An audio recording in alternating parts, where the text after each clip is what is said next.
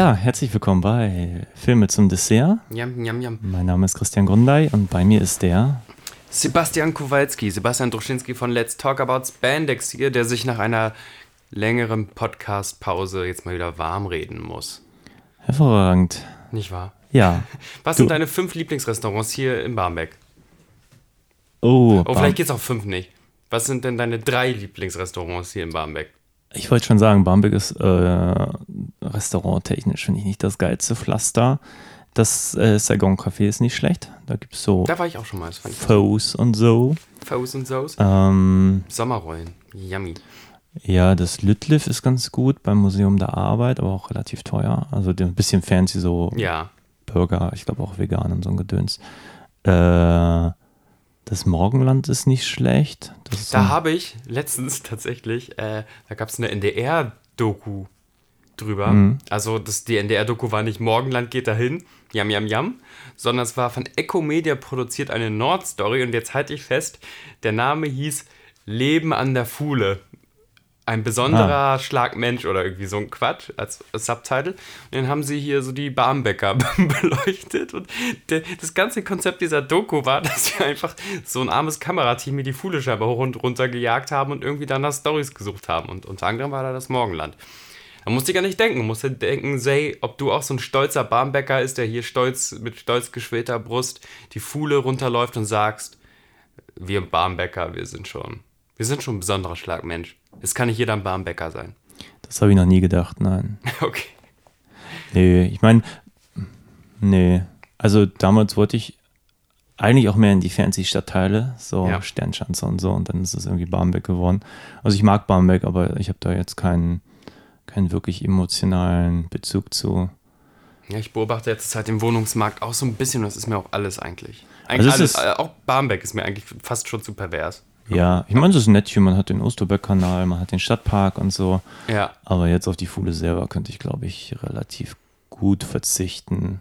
Also meine spannendste Episode ist, äh, ich bin irgendwann abends nach Hause gelaufen und dann hat man neben mir versucht, ein Auto zu klauen. Okay. Ähm, Hast du geholfen? Guter Nachbar? Nee, nee, ähm, ja doch, ich habe natürlich die Polizei gerufen. Nee, Ach aber so. das war so eine absurde Situation. Ich gehe da so irgendwie abends, irgendwie, keine Ahnung, war noch nicht so super spät, 23 Uhr irgendwas oder so, gehe dann die Fuhle runter und äh, neben mir rechts ist da so ein Auto mit so drei Jugendlichen drin so und gehe dann dran vorbei, denke mir nichts und dann kommt plötzlich links einer aus dem Haus und schreit, ruf die Polizei, ruf die Polizei und dann springen alle vier aus dem Auto, er schnappt sich einen, zieht ihn auf den Boden, Ja. die anderen drei rennen irgendwie weg. Ja, und dann standen wir da und dann habe ich gedacht, so, jetzt mal schnell so 110 Ja. und dann warten wir. Zehn Minuten, kein Polizeiauto kommt. Ich frage mich, wo die gewesen sind, weil hier Hamburger Straße ist ja, Ja. nun wirklich nicht weit. Und der Ähm, Nachbar sitzt weiterhin auf dem Teenager drauf. Ja, irgendwann hat er ihn dann äh, losgelassen und dann haben die da zu zweit gewartet und so. Und irgendwann fahren so zehn Polizeiwagen mit Blaulicht im massiven Tempo an uns vorbei. Ja. Und alle gucken und dann fahren sie rückwärts zurück, die Einbahnstraße zurück. Und der Kleine, den er festgehalten hat, fängt auch schon an zu winken, weil er keinen Bock mehr hatte zu warten. Das war völlig, Hier bin ich. Ist völlig absurd. mir Naja, egal welches Auto, aber irgendeins nimmt mich jetzt hier bitte mit. Das ist mir zu langweilig. ja, ja, nee, dann habe ich eine Aussage gemacht und nie wieder was gehört. Ähm, Das ist eine die neue hatten- Folge vom Barmbek True Crime Ja. Podcast. das ist äh, ja das Kriminellste, was ich hier erlebt habe. Es geht heute Good dein. Adrenalinspiegel hoch. Wir haben uns lange nicht gesehen, Christian. Das Vieles stimmt. ist passiert. Ähm, möchtest du uns einen Überblick geben? Weil es geht ja auch immer darum, beim Podcast ein Personality-Element äh, einzupflegen. Was für ein Update. Keine Ahnung, von deinem Leben, von, hast du irgendwas Leben. Schönes gesehen? Ist dir irgendwas Schönes passiert, außer Kriminalität? Na, wir sind doch hier ganz Strafgewalt? fleißig im Podcast machen. Das muss doch reichen. Ja, du bist ja, du hast echt gerade einen Output und, und bei mir ist es derbe eingeschlafen, aber es kommt jetzt wieder. Ab jetzt habe ich wieder Zeit.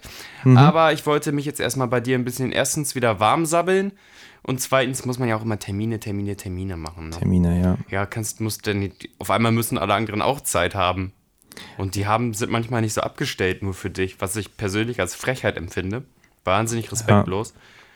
Ähm, was Ja, das Schöneres, ist als doof. über Filme zu Dann labern? hat man, genau, dann hat man selber Zeit, dann die anderen plötzlich nicht. Es ist ätzend. Ich Ja, es ist das. echt, ähm, irgendwie bin ich da gerade nicht gut mit den anderen Menschen in meinem Umfeld synchronisiert. Synchronisiert, ähm, ja. Ja, ja, äh, der Chris hat ja seinen Go-Banjo-Bus, äh, sein ist ja nicht, es wäre ein Team-Effort, auf die Straße gebracht, so, so ein Duschbus für Obdachlose. Das war aufregend, da war er ganz, ganz beschäftigt. Ähm, man durfte da teilweise teilhaben. Ähm, es gibt einen James Bond-Trailer. Das sind so meine Highlights. Man merkt, ich habe einfach nur sehr viel gearbeitet und konnte mir nicht mal ganze Filme oder Kinobesuche leisten, sondern konnte mir einfach nur so, so James Bond-Trailer angucken, bevor ich abends ins Koma gefallen bin. Okay. Hast du ihn gesehen? Nein. Nö. Bist auch kein James Bond-Mensch, ja? Nee. Ach man. bin Bond nicht so, finde ich nicht so spannend. Fand ich auch noch nie. Also es gibt so Reihen, die haben mich einfach nie gekriegt. Bond Gut, dann ist aber irgendwas mit Star Wars passiert. Ja, Star Wars Ja, interessiert mich auch ja. nicht. Ich bin da raus. Ich war gerade in letzter Zeit viel im Theater und so. Gestern das Oh. Sams und Alice gesehen, habe ich ja schon erzählt. Kulturburger-Boy. Ich war auf Camp Nagel, habe mir Romeo und Julia vom Staatstheater München angeguckt. Ein bisschen, Ein bisschen mal den Horizont Kost, ja. eröffnen, ja. War es eine schöne schön. Kampnagel-Veranstaltung tendenziell eine anstrengende? Manche gehen ja über meinen Kopf hinweg. Ich musste mir irgendwann eingestehen, ich bin zu blöd für ganz avantgardistische Inszenierung. Ja, es ist halt so Performance, ne? Es hat wenig Narration. Also es ist, ähm, es arbeitet sich in dem Fall an dem Soundtrack, oder nee, an dem Soundtrack sage ich schon, also an dem, der, der klassischen Ähm, Musik ab, sozusagen. Die ähm, sind sehr abstrakt unterwegs. Also alle Tänzer oder Performer stehen am Anfang auf der Bühne und Ja. sagen, wen sie spielen und sie sagen nicht, ich bin Romeo und ich bin Julia, sondern ich bin irgendwie das Blut von dem und dem und ich bin das und alle haben da ihre, ihre ähm, eigene Interpretation von dem, was sie dann später auf der Bühne tun. Das ist eigentlich ganz schön. Ja, das hört sich wunderschön an. Ich mag ja manchmal so einen Quatsch. Nein, das ist ja auch gut. Ich mag auch jeden, der einen Zugang dazu hat. Und ich dachte damals als Student, ich habe da auch einen Zugang zu und bin in die, in die sperrigsten Sachen gegangen, bis ich bei mir dann irgendwann gesagt habe, entweder ändert sich mein Geschmack oder, äh, oder ich werde merklich dümmer. Kann ja auch sein. Die, die Hirnzellen verabschieden sich einfach. Ich komme da in die Schneise immer sch- schwerer rein und werde dann immer akuter genervt oder irgendwann betrunken. Okay. Ja, tut mir leid. Tut mir leid, schöne Kunst. Ich habe keine, ähm, keine Seele mehr für dich. Dafür lese ich mir stundenlang durch, was die Leute über den neuen Ghostbusters oder ähm, Wonder Woman Trailer diskutieren. Die beide sehr meh aussehen. Aber das hast du wahrscheinlich auch nicht geguckt, weil du wahrscheinlich auch so ein Mensch bist. Ghostbusters hat dir noch nie was gegeben. Doch, Wonder doch. Woman Nein, nein, nein, nein, nein. Die, Frauen hast du an sich. die alten Ghostbusters finde ich super. Den Paul Feig-Film finde ich super scheiße. Und den neuen Trailer habe ich tatsächlich gesehen und sah zwar aus wie Stranger Things, aber dafür dann wiederum ganz gut. Und Ja, weil sie den Stranger Things Jungen einsetzen, oder? An sich ist ja, also an sich ist das ja eine sehr viel trockenere Stadt als die Stranger, Stranger Things Stadt, die ja eher immer so moist ist. So schwarzwaldig.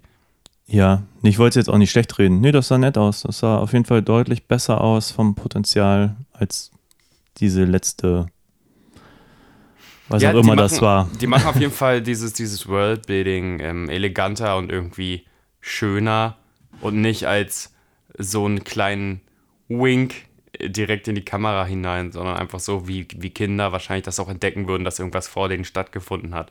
Von daher finde ich es sogar ganz gut, dass sie Kinder einsetzen. Weil, ne, wenn du jetzt mit Kindern redest und die kennen beispielsweise Star Wars nicht, dann musst du den Star Wars beibringen. Das finde Ja. ich nett. Obwohl Ja. du, du denn nicht, du sagst dann, ich hasse das, guck das nicht. Nein, ich habe überhaupt nichts dagegen. Ich finde diesen, diesen Ansatz ganz interessant. So mit äh, nach dem Motto, wir haben jetzt hier die ganz Jungen, die jetzt einfach das alte Zeug entdecken und jetzt auf Geisterjagd gehen, finde ich, funktioniert, glaube ich. Also ich, nur, ich sag mal, dem Trailer nach zu urteilen, ist natürlich immer die Frage, wie sehr kann man von dem Trailer auf den Film schließen. Ja. Aber es scheint sich einfach ernst zu nehmen und ich glaube, nur so funktioniert Ghostbusters. Zwar sind die Originalteile ja auch eine Komödie, aber gerade wenn ich an den ersten Teil, an den Anfang denke, in dieser, in dieser Bibliothek Ja. mit der alten Frau, das ist halt einfach irgendwie gruselig. Es ist halt inszeniert wie ein Horrorfilm, jetzt nicht wie ein sehr gruseliger, aber halt so ein bisschen klassisch Geisterhaus. Und nur so funktionieren für mich die Ghostbusters, nicht indem alles knallebunt ist und Ja. die ganze Zeit Unbedingt. Ghostbusters müssen herausstechen. Alles albern ist, Ja, so. und, und der Rick Moranis Charakter muss natürlich äh, herausstechen. Aber der Rest im Ghostbusters-Kosmos waren ja einfach irgendwie realistische Probleme. Ey, hier gibt es keine, keine Sicherung, deswegen schalten wir euren scheiß Reaktor ab. Die müssen sich mit Geschäftssachen auseinandersetzen, mit Marketingfragen auseinandersetzen. Die müssen neue Leute einstellen. Ähm, Ja, und vor allem waren es irgendwie echte Wissenschaftler so. ja, Und in dem neuen Film, diesem Paul Feig-Film, da hat sich ja nichts irgendwie ernst genommen.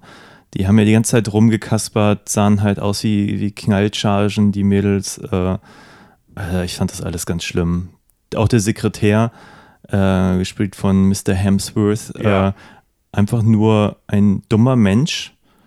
Und in dem alten Film, die Sekretärin war schlau, die war nicht dumm. So. Und äh, es, ist, es ärgert mich einfach nur, dass, ich meine, das nachher ja auf diese, diese Mann-Frau-Thematik runtergebrochen worden ähm, bei der ganzen Diskussion, aber der Film war einfach dumm, also nichts anderes. Der hat die Idee daraus, einfach nur eine, eine raunchy Comedy zu machen und nochmal in das äh, Bridesmaids äh, Horn zu blasen, ist ja, glaube ich, eh ein Problem. Dann hast du sehr, sehr lustige Darsteller, gar keine Frage. So, jeder so für sich ist wahnsinnig. Aber die dann komplett nur adlippen zu lassen, ähm, ist ja auch schon ein Fehler. Also nur auf die Improvisationskarte zu gehen und sagen, ja, sag mal ungefähr das. Und dann versuchen die sich alle immer so gegenseitig zu überhöhen. Und irgendwann in dieser Albernheitsspirale wird es ja dann halt irgendwie einfach nur wahnsinnig Banane und die verlieren voll den Fokus, um was bei der Story geht. So. Ja. Außer die Szene, als Chris Hemsworth das Ghostbusters-Symbol mit Boobs malt und auch sagt, da sind Boobs. Das fand ich ein bisschen witzig. Aber so kriegt man mich Okay. ja auch. Ich bin ja nicht kein Vielleicht habe Kampnagel-Publikum ich mehr. irgendwo mal geschmunzelt. Aber egal, wir wollen heute über einen Film reden. Ja, ich darf mich aber mal nach vier Wochen äh, verschluckt Ja, sein anhören, ob es dir überhaupt noch gut geht. Geht's dir gut? Ja, ja, Ja, ja. danke, bitte. Ich wollte nur jetzt so als, als Blaupause kurz mal Leute, Ja. die jetzt sagen, ah, die reden die ganze Zeit hier dummes Zeug. Äh, wir reden über Dick Tracy von 1990. So, was hast du gerade gefragt? Ob es dir gut geht? Ob es mir gut geht? Ja, Gut, magst du Dick Tracy von 1990 gerne? Ich hätte den Bogen auch schon irgendwann mal geschlagen. ja, ich, ich habe den mal gesehen und fand den gut. Ich habe den sogar zweimal gesehen und fand den gut. Ich habe immer wieder alles vergessen, glaube ich. Ähm, Ja, ich fand den Film als Kind übergeil. Ähm, wirklich besser als Batman, ähm, ne, 89er, 87, äh, besser als äh, Jack Nicholson Batman, besser als irgendwie andere Actionfilme, die ich kannte. So, ich ähm, habe, glaube ich, auch in diesem Podcast schon mal erzählt, dass ich tatsächlich eine von meinem Cousin eine ähm, Schwarzenegger VHS-Sammlung gekriegt habe. Das war natürlich top. So, Schwarzenegger in der deutschen Übersetzung auf Englisch nicht schaltbar, aber immer ein lustiger Spruch und ein Genickbruch und hast nicht gesehen. Ähm, dann noch ein paar äh, Videoperlen selber aufgezeichnet, die im Loop geguckt und von Dick Tracy hatte ich nie eine Videokassette. Das heißt, ich konnte ihn nicht so tot gucken, wie ich zum Beispiel als kleiner Knirps Kommando tot geguckt habe. Also Kommando muss ich in meinem Leben bestimmt 18 Mal gesehen haben und Dick Tracy vielleicht zweimal. Aber das erste Mal war ich total geflasht von den Farben und von den Charakteren. Die sehen ja alle, dadurch, dass sie so viel Gummi in der Fresse haben, sehen die ja alle wahnsinnig bizarr aus. Ja. So. Also Commando habe ich auch häufiger gesehen als Dick Als Tracy. Dick Tracy. Ja. Sollten wir über Commando reden, wenn wir da Ja. alle so, so eine Nostalgie für haben. Und beim zweiten Mal, ähm, Spoiler Territory, ähm, einfach das, das radikale Ableben von vielen Gestalten. Hm. Äh, auch durch die Hand des Helden. So. Also, wenn bei Batman 89, also ich wusste schon, Dick Tracy ist irgendwie eine Comicfigur, ohne, hier hat man die Comics ja nicht bekommen, aber ich wusste, es ist eine Comicfigur, woher auch immer, kognitive Popkultur, Telepathie. Ähm, und wenn in Batman 89 einer gestorben ist, der Joker, dann war das so ein passives Sterben. Also der Joker legt sich mit Batman an, hat eine Hybris, tanzt da irgendwie beim Helikopter rum, wird festgenagelt von, von Batman an diesen Gargoyle und dadurch, dass der Joker einfach nicht loslassen will, ist er ein bisschen so selber für, seine, äh, für seinen Tod verantwortlich. Verstehst du, was ich meine? Der Ja. Joker hätte auch, hätte jetzt sich einfach ergeben, hätte den Hubschrauber losgelassen, dann wäre er irgendwie wahrscheinlich noch am Leben, weiß ich nicht.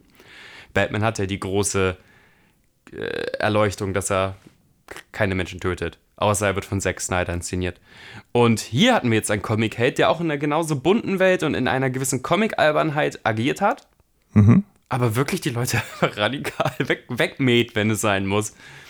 Ja. Und Ich habe auch gesagt, meine Erinnerung ist jetzt nicht so gut, deswegen wir gucken den Film ja, Ja. erst gleich. Deswegen, Ach so, ähm, ich dachte, ich erzähle jetzt einfach einmal was mich, Ja, dann genau. gebe ich eine Punktzahl. Ich verstehe nicht mehr, wie das Nein, funktioniert. aber ich habe so als, als ikonisches Bild schon Warren Beatty mit dieser, diesem Maschinengewehr Ja. da stehen, äh, sehen und in meinem Kopf. Und ähm, ja, das hat sich so ein bisschen abgespeichert auf jeden dieser Fall. geile gelbe Mantel und es gab ein Sega-Spiel dazu, was ähm, ein Kumpel von mir hatte.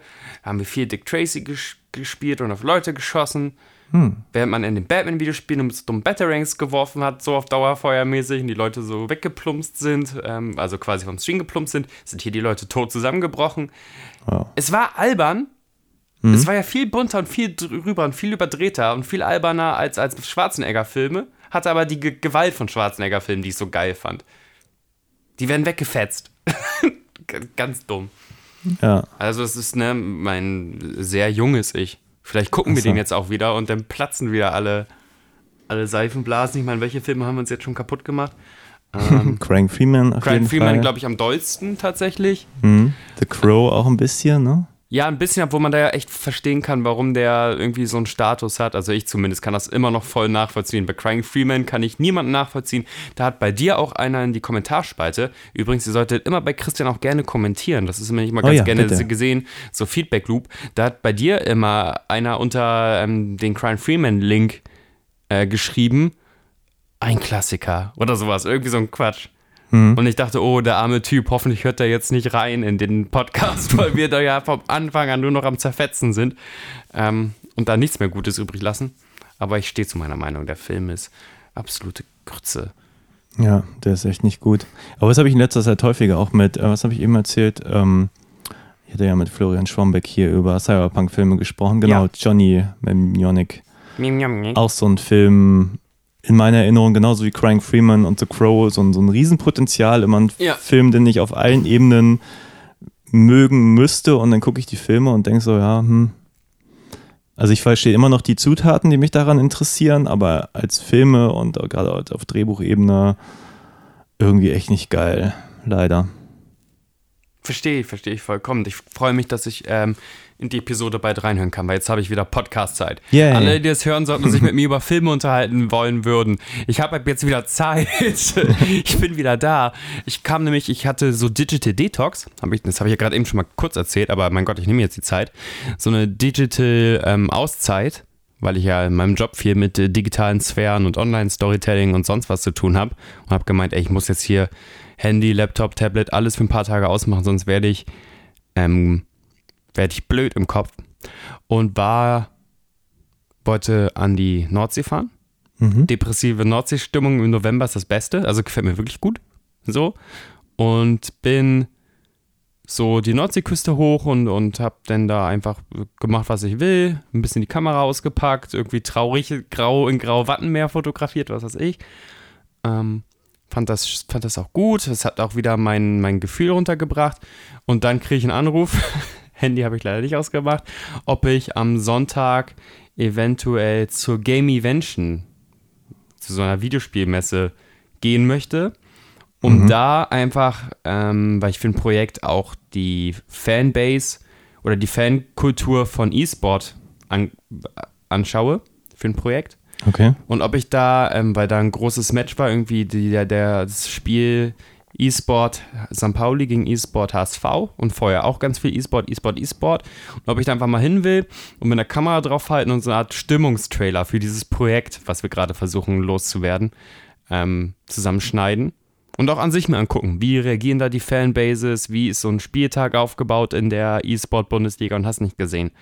Und weil ich blöd bin und das auch ein bisschen spannend fand, sage ich ja, fahr, also breche meinen Kurztrip wieder ab, fahre nach Hamburg, bin auf dieser Messe, sehr laut, sehr friemelig, sehr, sehr wild, schneid abends noch irgendwas zusammen, gehe dann ähm, irgendwie einen Tag später wieder zur Arbeit. Auf der Arbeit ist alles, was ich angefasst habe, total liegen gelassen worden. Also hat sich zu, also der kleine Hügel hat sich zu einem Riesenberg aufgebaut. Und das habe ich jetzt aber weggeschafft. Und jetzt bin ich wieder da für schöne Sachen. Kennst du das? Dass man viel zu tun hat? Na, kennst du das einfach, dass du denkst, so, okay, weißt du was, ich, selbstgerecht, ich mache jetzt eine Pause und das rächt sich derbe im Nachhinein? Ähm, Ich weiß nicht, du musst, bist doch Freischaffender. Wie gehst denn du mit sowas um, wenn, wenn das. ja. Oder andersrum, wenn sich bei dir die Aufträge so stapeln und du sagst, eigentlich vertrage ich keinen mehr, aber wer weiß, ob danach noch welche kommen. Nee, da muss man, muss man auch ein bisschen. Nee, wenn ich was absag, dann, dann weine ich dem nicht hinterher. Da denkt man sich vielleicht mal so, ah, war es eine gute Idee, aber eigentlich ist dann die Entscheidung gefallen. Da bin ich ganz pragmatisch. Wenn ich keine Lust auf was habe, dann mache ich es eigentlich auch nicht mehr. Also es sei denn, es ist so viel Kohle, dass man mich überzeugt. Aber ich, ich gucke schon, also ich sage dann auch nicht ab, ich sage, ich habe keine Lust, sondern ich gucke dann in meinen Terminkalender und stelle fest, so, okay, es wird mir alles zu viel, ich habe keine Zeit. Ähm, das sind dann so Entscheidungen, die man, finde ich, einfach treffen muss, gerade um sie nicht kaputt zu machen. Ich meine, eigentlich bin ich ja auch Freiberufler, um eben keine 40-Stunden-Woche mehr zu haben. Ja. Äh, also mal ja, aber eben nicht das ganze Jahr. Ja. Und dann Urlaub nur noch zu haben, um wirklich irgendwie wieder runterzukommen, das finde ich, das Konzept mag ich irgendwie nicht. Ich glaube nicht, der Mensch ist nur dafür da, um die Arbeit anderer Menschen zu verrichten. Also ich möchte auch Dinge machen wie diesen Podcast hier und dafür Zeit haben und auch ein bisschen den Kopf frei haben und so. Und du meinst einen Podcast, wo man auch gerne mal kommentieren und abonnieren könnte? Ja, man darf ihn auch äh, sponsern, wenn jemand Lust hat und sagt, hey, ich habe zu viel Geld und dann, wir haben zwar hier, wir haben noch keine Patreon-Seite und so, vielleicht sollte ich sowas mal einrichten, aber ähm, ja, ich meine, Ich habe ja auch echt schon drüber nachgedacht, wenn jetzt äh, andere unserer Freunde und Kollegen auch auf diesen Podcast-Zug aufspringen, ob wir nicht das alles eh irgendwie unter einem Kanal einen sollten, dann wird das immer so ein dauerbefeuernde Podcast-Netzwerk, aber da denke ich wahrscheinlich wieder zu groß mit Ja. T-Shirts und ja, aber vielleicht sollten wir das mal machen. Ich meine, jetzt bist du hier bei, bei Spandex, wir haben vorher noch, äh, nee, bei, bei äh, Dessert. Wir haben Dessert. noch gesagt, Äh, äh, machen wir heute Universe. Spandex oder Dessert. Wir hätten jetzt den gleichen Film geguckt, die gleich, äh, eigentlich, ja, ähm, ja, das ist ja auch ein bisschen Quatsch, ehrlich gesagt. Es Du- gibt zwei Plattformen und sonst würde halt viel mehr Input. Äh, auf eine kommen. Ja, ja, und dann wollen, wie gesagt, wollen ja auch andere auch irgendwas starten und warum soll man das so versplittern und jeder macht das immer alles für sich und vielleicht kann man sich auch einfach mal technisch irgendwie aushelfen oder so und viel besser miteinander kommunizieren oder fancy T-Shirts machen und die dann verkaufen. Ein Kumpel von mir ist äh, so Porsche-Influencer, der macht einfach nur Fotos von auf fast jedes Wochenende auf irgendwie so einer ähm, Nachwuchsmesse oder Nachwuchs, Oldtimer. Genau das Gegenteil, wie, so, wie das so manchmal funktioniert, ne? Porsche-Influencer, was versteht man darunter? Der macht einfach schöne Fotos von so alten, nostalgischen, nostalgisch, als wären die Porsches selber nostalgisch, von alten Modellen, von Mhm. schönen Modellen, wo Leute nostalgisch für sind, ähm, macht da schöne Fotos von und wird da wahnsinnig ähm, abgefeiert von der äh, Porsche, oh, wir finden 70er Jahre Porsche, Porsches, so schön Szene. Okay. Ja, Das, was früher so, ich sag mal, ein Reporter, Journalist gewesen wäre, ist jetzt äh, so ein Porsche-Influencer. Ist jetzt ein Porsche, also der wird von Porsche selber nicht bezahlt, aber in der Porsche-Szene, in Porsche-Foren, auch in internationalen Porsche-Foren, wird irgendwie sein Instagram-Account herumgereicht und hast nicht gesehen. Okay. Der wird jetzt auch manchmal eingeladen schon zu messen, weil der so schöne alte Porsche-Fotos macht. Und der ähm, hat jetzt auch ein Patreon und hat ein ähm, T-Shirt-Store. Ah. Und das T-Shirt-Store scheint wohl angeblich gut fun zu funktionieren. Okay. Da lebt er noch nicht von, aber hey, nebenbei einen Markt zu haben, weil irgendwie Leute sagen, ich möchte unbedingt von diesem Instagram-Account ein T-Shirt haben, das ist schon sehr faszinierend alles. Hm. So, Ja, auf jeden Fall. genug Smalltalk, oder? Lass mal hier nochmal wieder zu, zu Warren Beatty kommen, der ja kein klassischer Super-Duper-Action-Star ist.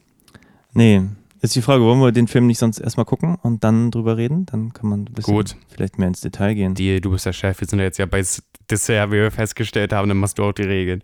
Ja, ich kann gerade nicht viel dazu sagen. Ich könnte jetzt, ich könnte jetzt sagen, irgendwie, wie, wie toll ich den Cast finde, so zumindest auf dem Papier. Aber Ja. ich muss den jetzt echt nochmal gucken. Also, Dann machen wir das Licht aus. Soll ich sagen, welche einfach- Getränke ich dir mitgebracht habe?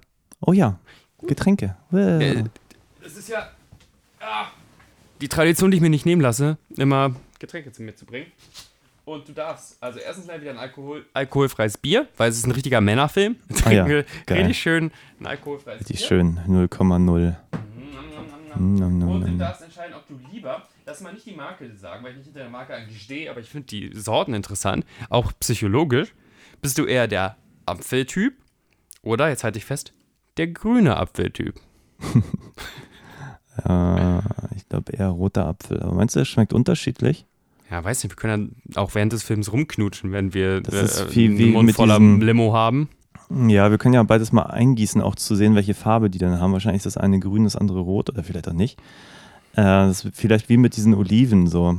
Neulich gelesen, man darf äh, schwarz gefärbte Oliven Ja. nicht mehr schwarze Oliven nennen, weil Ah, es sind ja grüne Oliven eingefärbt und jetzt Ja. steht da halt Oliven und dann darunter schwarz gefärbt oder so. Ähm, und neulich bin ich mit meiner Mutter einkaufen, um Ja. kleinen, kleinen off-topic. Ähm, Nee, nee, ich will mehr von deiner Mutter hören. und wollte ihr diese Geschichte erzählen Ja. und sie so gleich, ja, pack einen Wagen. Ich dachte, ja, okay. Guten Appetit. Ähm, Ja, das ist ja wie diese, diese ähm, Scumpy-Fakes.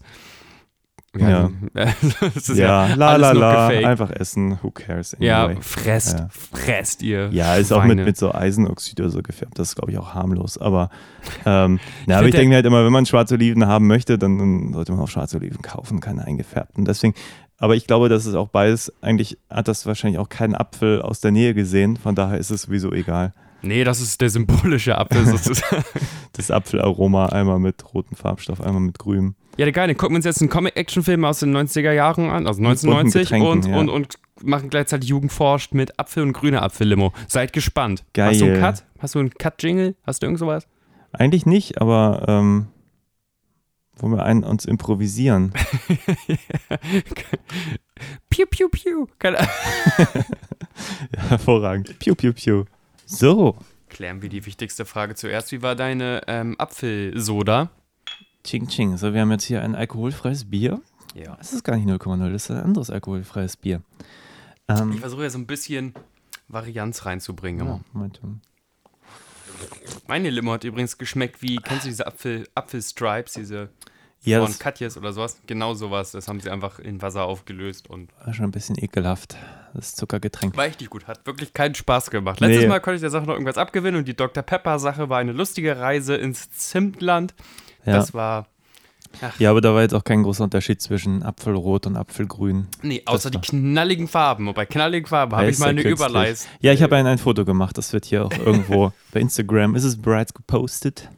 Noch vor dem schnell. Podcast. Ja, wir müssen ja, wir müssen ja wirklich Instagram mehr pflegen. Wir brauchen mehr Zuschauer. Ich brauche mehr Zuschauer. Du bist eine Ich Content-Maschine. weiß nicht, wie es bei dir ist. Aber ich Doch, ja, aber ich war, wie gesagt, ich war ja auf meinem, auf meinem Rückzug von allen, was mit Internetmedien zu tun hat. Jetzt muss ich da wieder Hunger dran gewinnen. Aber mir fällt bestimmt auch irgendwann total was Gutes ein als Strategie.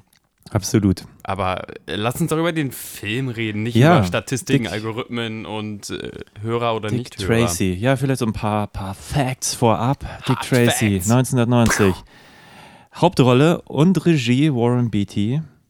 Ich wollte jetzt eigentlich gerade gucken, was Warren Beatty noch so gemacht hat, weil eigentlich mochte ich den immer und jetzt habe ich gerade überlegt, welche Filme hat er gedreht? Und Den Gedanken hatte McCabe ich auch. Ich habe auch Miller, gedacht, oder? Ja, also ich habe den auch in so dramatischen Rollen irgendwie vor Augen auch leicht in humoristischen Rollen irgendwie. Aber ich musste zwischenzeitlich jetzt nachdenken, ohne zu viel von dem Film wegzunehmen. Mag ich Warren Beatty? Finde ich, das ist eine angenehme Person. Also, also die Aura. Eine angenehme Person. Ich kenne den, kenn den Herrn ja nicht. Ah, nicht persönlich. Nee, Warren Beatty ghostet mich. Ich schreibe den oft bei Insta an. Ja, Hoffe auf eine Kollabo, hab gedacht, ey, hier so ein, so, so ein flotter Dreier mit äh, Christian, Warren Beatty und meiner einer. Das wäre schon mal was anderes gewesen. Aber der wollte unser Reach nicht. ja, ich meine Bonnie und Clyde hier. Natürlich, ja klar. Den musste ich sogar in der Uni gucken. Mrs. Miller, ja, den fand ich auch immer toll. Ja, ich, äh, ich, ich stelle gerade fest, also was ich von ihm gesehen habe auf Bugsy, das sind alles Bullwurst, mochte ich immer ganz gerne. Bullwurst, Kein guter ja. Film, aber, ähm, Aber äh, die doch, Idee ich ist geil und er ist super. Ich finde ihn gut. Ja. Ähm, ja, aber eigentlich mag ich Warren Beatty eigentlich immer, wenn ich ihn sehe. Ich habe nur wirklich lange nichts mehr mit ihm gesehen, deswegen bin ich da so gerade ein bisschen so. Ins Strauchring gekommen. Was, was ist mit dem eigentlich? Lebt er noch? Ich habe keine Ahnung. Ja, ich glaube, der hat jetzt schon in diesem Film bewiesen, dass er halt für manche, manche Genres vielleicht kein, kein lohnenswerter Star ist. Aber ich finde, als Dick Tracy ist er super, oder? Also, Dick Tracy- ich weiß es nicht. Also, Also, äh, boah, ähm, manche Sachen fand. Äh, vorweg. Das ist ein Ge Film, Film auf Geschmacksverstärker. Ganz stark so. okay. Ähm, und genau wie bei Geschmacksverstärkern schmeckt das immer so irgendwie anfangs, weil es hat ja auch einen Sinn, dass äh, Geschmacksverstärker drin ist und dann irgendwann kriegst du aber so leichte Geschmacksverstärker Bauchschmerzen. Ja, Und das hatte ich bei ähm, Beatty's Performance auch. Okay. Aber vielleicht sollten wir, lass uns mal vorne. Also, ich. ich Du willst ja immer die Handlung, willst ja immer erzählen, was da in diesem wahnsinnig komplexen, Shakespeare-artigen Stück passiert Ja, ist. also einmal ganz grob. Aber ich würde jetzt ja einmal ganz kurz, kurz, wer hat mitgespielt? Ähm, Mhm. Und bin ich jetzt hier beim richtigen Film? Ja. Also, Also der Cast ist unglaublich. Warren Beatty, Madonna, Al Pacino, hinter einer schönen Maske, Dustin Hoffmann hinter einer noch schöneren Maske als Mumbler. Er Ja, Mumbles. äh, mumbled halt nur, also er, er, wie nennt man denn das? Äh, ja, der Nuschel. Nuschelt. Der ist nur Nuschelt, Nuschelt. ja, der Nuschler. Äh, William Forsythe, keine Ahnung, Seymour Cassell, einfach nur ganz viele ganz Ed bekannte Ross, Namen. James Caan führt irgendwie drei Sätze, spielt mit. Stimmt, auch eine. Ich habe ihn auch so zweimal kurz im Hintergrund gesehen, da, hä, ist das, ist das James Caan und so. Irgendwann kriegt er auch nochmal seinen kurzen Close-Up, um dann irgendwie in die Luft Kathy gesprengt zu Bates werden. hat auch, glaube ich, zwei Sätze. Einer davon ist, Hä, wie soll ich das übersetzen oder wie soll ich das niederschreiben? Und der andere ist gut gemacht, Tracy oder sowas. Ja, super. Also, durch und durch eine echt ähm, coole Besetzung. Unfassbar gut. Und auch, ähm, wie viel Spaß viele von diesen doch äh, Charakterdarstellern an diesen Rollen gehabt haben müssen, also auch William Forsythe und so. Den, da haben die ja so viel Maske aufgeklebt und so viele Sachen. Also die waren stundenlang in der Maske und äh, waren sich auch dessen bewusst, glaube ich, was sie spielen. Nämlich ähm, Sonntag, Sonntagszeitungs-Newspaper, Bösewichter. Also Ja. unfassbar. Man hätte von mir aus die ganze Zeit bei diesen grotesken Gestalten bleiben können und äh, ich hätte noch mehr Spaß gehabt. Aber reißen wir doch die Handlung ab, jetzt nachdem wir wissen, wie dieser Cast aufgestellt ist. Genau. Soll ich versuchen, da ein, ja, ich, ich, ich bin nur so Sidekick-mäßig. Ich bin das nervige Kind, was von der Seite reinstößt.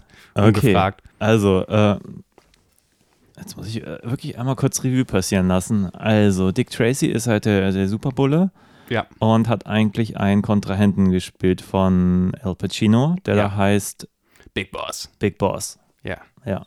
Und Ähm, Und Big Boss hat äh, vor, alle Bösewichte der Stadt äh, zu einen und Ja. sich selber als, als Oberboss zu machen und so. Und dann wird es ein bisschen kompliziert. Ähm, Also wir fangen ja damit an, dass wir in diese merkwürdige ästhetische Welt ja auch nicht durch die Augen von Dick Tracy eingeführt werden, sondern des Kids, weil das Kind bricht aus irgendwelchen Gründen in so ein Lagerhaus ein und äh, Genau, also im sieht eine Pokerrunde. genau, im Prinzip beobachtet das Kind ein Verbrechen, was Ja. aber auch gar nicht mit thematisiert wird. Also deswegen glaube ich, ist es gerade so schwer, den Plot zusammenzufassen, weil das Kind wird so eingeführt, Ja, Später trifft Dick Tracy auf das Kind, aber in einem völlig anderen Kontext, genau. weil es ist er nicht so, dass das Kind jetzt der, der magische Zeuge wäre und es gilt, diesen Zeugen zu beschützen und dadurch Genau. muss Dick Tracy mit dem Kind abhängen und dadurch werden die irgendwie, wärmen die sich gegenseitig, also Nein, das Kind stiehlt in einer anderen Situation eine Uhr und daraufhin verfolgt Dick Tracy ihn wegen des Uhrendiebstahls. Ähm, stellt halt fest, das Kind landet bei so einem Typen, der äh, ziemlich dubios ist, der sozusagen das Kind stehlen lässt. Den, Ja. den bringt er halt hinter Gittern und äh, fortan hat er das Kind sozusagen an Am der Backe. Hacken. Und das Kind ist aber nicht auf den Kopf gefallen. Das hilft ihm quasi ermitteln. Und das hat derbe Hunger. Weil so funktioniert Hunger. Wenn du jahrelang nicht Zeit, ja. gegessen hast, dann kannst du die nächsten Jahre durch, durchfratzen. Ähm, genau. Was Und- ein bisschen stellvertretend auch für den Humor des ganzen Films ist mitunter, Ja. den ich auch stellenweise ein bisschen schwierig finde, Ja, weil er einfach wirklich albern ist, ohne wirklich Pointen zu setzen. ja, merkwürdig. Ähm, was ich manchmal mag, aber manchmal auch eher seltsam finde. Auf jeden Fall. Äh, okay, versuchen wir weiter zu reiten. Okay. El Pacino kriegt es hin, äh, Paul Sorvino als Lips auch irgendwie zu sich zu locken. Und dann gibt's, was ich ziemlich drastisch finde für einen Film dieses Genres, eine Einzementierung und ab in den, äh, welch, welcher Fluss ist in Chicago? Egal, in den Chicago River mit ihm. Also da wird jemand einzementiert und dann ab in den Fluss. Und das ist schon ziemlich brutal. Und ab dann gehört auch das Nightclub-Business, El Pacinos Rolle. Genau. Und sein bestes Pferd im Stall ist Madonna. Madonna. Und Madonna gehörte vorher zu Paul Sorvino. Und wie es halt so ist im Verbrecherkreisen, wenn du Paul Sorvino einzementierst, äh, dann gehörst du, es ist so Königsmord, dann gehörst du dem neuen König. Und Dick Tracy ist sich von Anfang an ziemlich sicher, da muss doch der ominöse Big Boss dahinter stecken. Und dann versucht Dick Tracy den Rest des Films eigentlich nur zu ermitteln und El Pacino ist in der Defensive und die machen lustige Sachen wie Häuserdurchsuchungen und dafür macht El Pacino dann im, als Revanche einen kleinen Drive-by-Shooting, dann gibt es eine Verwanzung und dann äh, gönnt sich El Pacino irgendwie eine andere Vergeltungstat. Ich versuche da jetzt mal wahnsinnig schnell durch zu so rauschen. Ja. Und das geht so hin und her für eine Weile, für so ein paar Set-Pieces, bis dann ein, eine neue Figur auf dem Schachbrett erscheint. Genau. Ein gesichtsloser neuer Superbösewicht. Genau, der einen Plan hat, wie wäre es denn, ähm, Dick Tracy anzuschwärzen, Mhm. indem wir relativ geschickt den auch korrupten Oberstaatsanwalt, gespielt von Dick Van Dyke, um die Ecke bringen und ganz clever die Leiche des Oberstaatsanwalts und Dick Tracy im selben Raum drapieren. Dick Tracy wurde irgendwie betäubt. Dick Tracy landet im Knast. Die Gangster der Stadt Chicago bereiten sich auf eine richtig töfte Silvesterfete vor, mit allem drum und dran. Eine Musical-Nummer, die auch weiter durch, durchläuft die ganze Zeit, auch wenn die Polizei da stürmt und so. Mhm. Ja, Madonna singt einfach weiter. Sie Einfach breathless, Ja. äh, breathless Mahoney. Breastless, So. Mahoney. Breastless habe ich versehentlich gesagt. Breast, breathless Ja. Mahoney. Und dieses, dieser Faceless, ähm, äh, die Supermastermind, versucht aber doch noch Big Boss Mahoney ein, eine Entführung, nämlich von Dick, Freu Dick, Dick, Dick, Dicks Freundin. Ja, es gibt noch diese ganze Beziehungsschose, weil er natürlich ein bisschen mit Madonna anbändelt, also breast, äh, br breastless würde ich jetzt immer sagen. breastless Mahoney. Und äh, das findet natürlich seine, seine Finde nicht so super, dass. Freundin Tess nicht so cool. Verständlicherweise, ehrlich gesagt, wenn man dann mit Madonna vor ihren Augen rumknutscht. Das stimmt. Er hat ein schlechtes Gewissen, aber come on. Ähm, er hätte auch einfach sagen können, nein. Aber sonst hält er ja doch sehr beim Rahmen. Also Ja, er, er, er, Mahoney bietet sich schon häufiger an. Einmal äh, krabbelt sie auch vor ihm au- über seinen Schreibtisch, seinen Tisch so, und- mit dem und Popo wischt in die die Akten. Höhe. So, Ja, ja. Das, äh, die doggiert sich sozusagen an die gute Madonna. Ähm, auf jeden Fall wird dann dem Big Boss diese Entführung der Tess an, äh, an den Hacken Ja. geschmiert. wie auch immer. Und es gibt Finale mit großem Scooby-Doo-Ende. So, wer steckt hinter der Maske? Ja. Surprise. Wir spoilern das jetzt mal nicht, weil das ist auch irrelevant. Ist auch nicht so, dass man nicht drauf kommen könnte. Nö, irgendwann, also auch um nicht so viel zu spoilern, irgendwann sind halt auch einfach nicht mehr so wahnsinnig viele Figuren am Leben, weil ja das kommt, was ich gerade im Intro schon gesagt habe. Gen Ende Mate, da geht es gar nicht mehr darum, die Leute gefangen zu nehmen oder zu überführen oder so. Am Ende hat da Dick Tracy seine, seine Tommy Gun und schießt da so viele Leute dermaßen über den Haufen. Ja, was. Also ich, äh, ich sage das häufiger. Also immer, wenn man so einen Plot vorträgt, dann kann man schon mal sagen, so, das ist das Problem des Films. ja, stimmt. Das, Und es gibt halt diese Momente, wo er die Leute wirklich niedermäht mit dieser Maschinenpistole, über die wir ganz kurz vorher sprachen. Ja, kommen halt drei Bösewichter in ihren Fahrzeugen aus einer Garage gefahren und dann werden sie von ihm einfach niedergemäht. ja. Also, das ist jetzt ja auch nur bedingt spannend, ehrlich gesagt. Naja, einfach weil es auch so, so. Ab, ab dann sind die Bösewichter so dermaßen in der Defensive. Also dieser ganze dritte Akt. So funktioniert für mich ein dritter Akt nicht. Also ein dritter Akt ist natürlich, die, die, die Helden müssen versuchen, den zivilen Raum wiederherzustellen. Ein James Bond muss versuchen, äh, den Ra- Raketenstart abzubrechen. Ein Captain America muss äh, die, die Neonazi-Soldaten zurückschlagen oder sonst was. Aber auch wenn die Bösewichter in der Defensive sind, die müssen, damit das so klappt, spannungstechnisch. Christian bricht hier gerade in die Ecke, während ich meinen Vortrag halte. Ich habe gehustet. Ich habe gehustet, ich habe hier nicht Ein hingebrochen, das ist Hals. Rufmord. ähm, die müssen noch ein Ass im Ärmel haben. Wenn die kein Ass im Ärmel haben, die Guten, dann ist das einfach wahnsinnig unspannend, weil dann siehst du tatsächlich, also stellen wir uns die Szenerie vor, da sind gefühlt 50 Polizeibeamte, alle mit einer Maschinenpistole bewaffnet und unser Held auch mit einer Maschinenpistole bewaffnet, wissen alle ganz genau, wo die Bösen rauskommen und dann ist das nur noch so Entenschießen.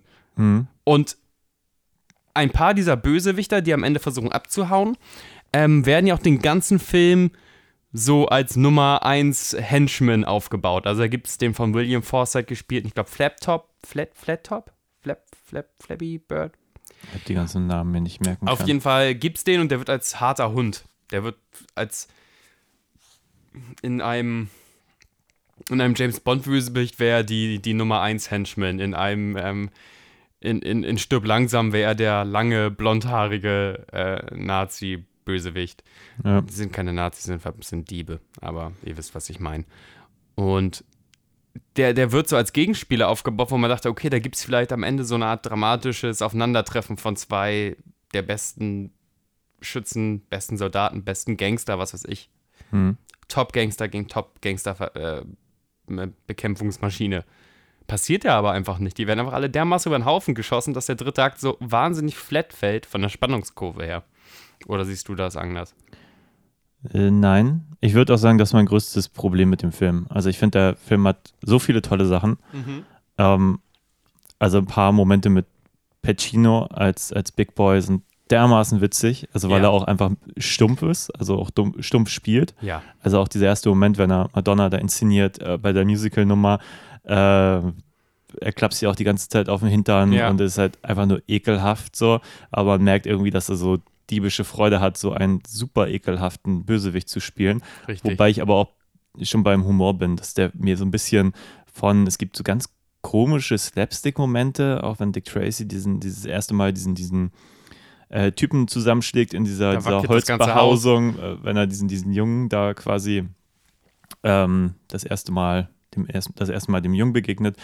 Äh, und so mit jeder Bewegung sieht man von außen dann das Haus nach links und rechts schaukeln. Und das ist einfach so ganz, eine ganz komische, unlustige Art von Humor, die einfach nur Ja. drüber ist, um dann im nächsten Moment wirklich brutal zu sein, auch hart zu sein und dann wieder eine ziemlich komplizierte Geschichte zu erzählen. Also da passt für mich so vieles nicht zusammen. So, Mhm. Weil Ja. der Film hat ja schon einen gewissen Anspruch. Man muss ihn ja schon wirklich relativ bewusst gucken, weil sonst versteht man gar nichts mehr. Ja. Weil halt so viele Figuren da sind und die Beziehung und dann der Junge und ähm, irgendwie macht der Film es sich nicht einfach und gleichzeitig habe ich manchmal gedacht, es wäre schön, wenn er es sich einfacher machen würde. Einfach, dass die Story ein bisschen klarer wäre, dass die Figur ein bisschen klarer wäre. Ähm, einfach ein bisschen mehr Situationen auch genutzt werden, um Spannung aufzubauen, weil auch wenn, wenn irgendjemand gefesselt ist, weiß man immer, den Guten passiert nichts. Ja. So, das ist halt alles irgendwie immer sehr, sehr obvious. Also um, um ähm, den Film da so ein bisschen zu verteidigen, beziehungsweise vielleicht nicht, vielleicht aber das Genre zu verteidigen. Wir wissen ja auch beim Captain America-Film, dass Captain America wahrscheinlich nichts passieren wird. Aber da ist der Gegenspieler von Captain America dann so groß und auch gewaltig aufgebaut, dass du dir als Zuschauer denkst, okay, wie kommt er an den ran? Oder inwiefern muss Captain America wachsen, um, um äh, diese Maschinerie aufzuhalten? Wir haben mit Al Pacinos Charakter einen kleinen, leicht buckligen, dümmlich spielenden Typen, der ab einem gewissen Zeitpunkt im, im, im Film nur noch auf dem Rückzug ist. Ja. Und auch wenn, wenn Dick Tracy dann das Endversteck stürmt, so ein, so ein Wasserturm bei der Brücke, es ist ja nicht so, dass dieser, dieser El Pacino da äh, dem großen Dick Tracy irgendwas entgegenzusetzen hätte. In irgendeiner Art und Weise. Und, und äh, da stimmt dieses Gegenspieler, also Antagonist, Protagonist, ähm, Actiongesetz überhaupt nicht.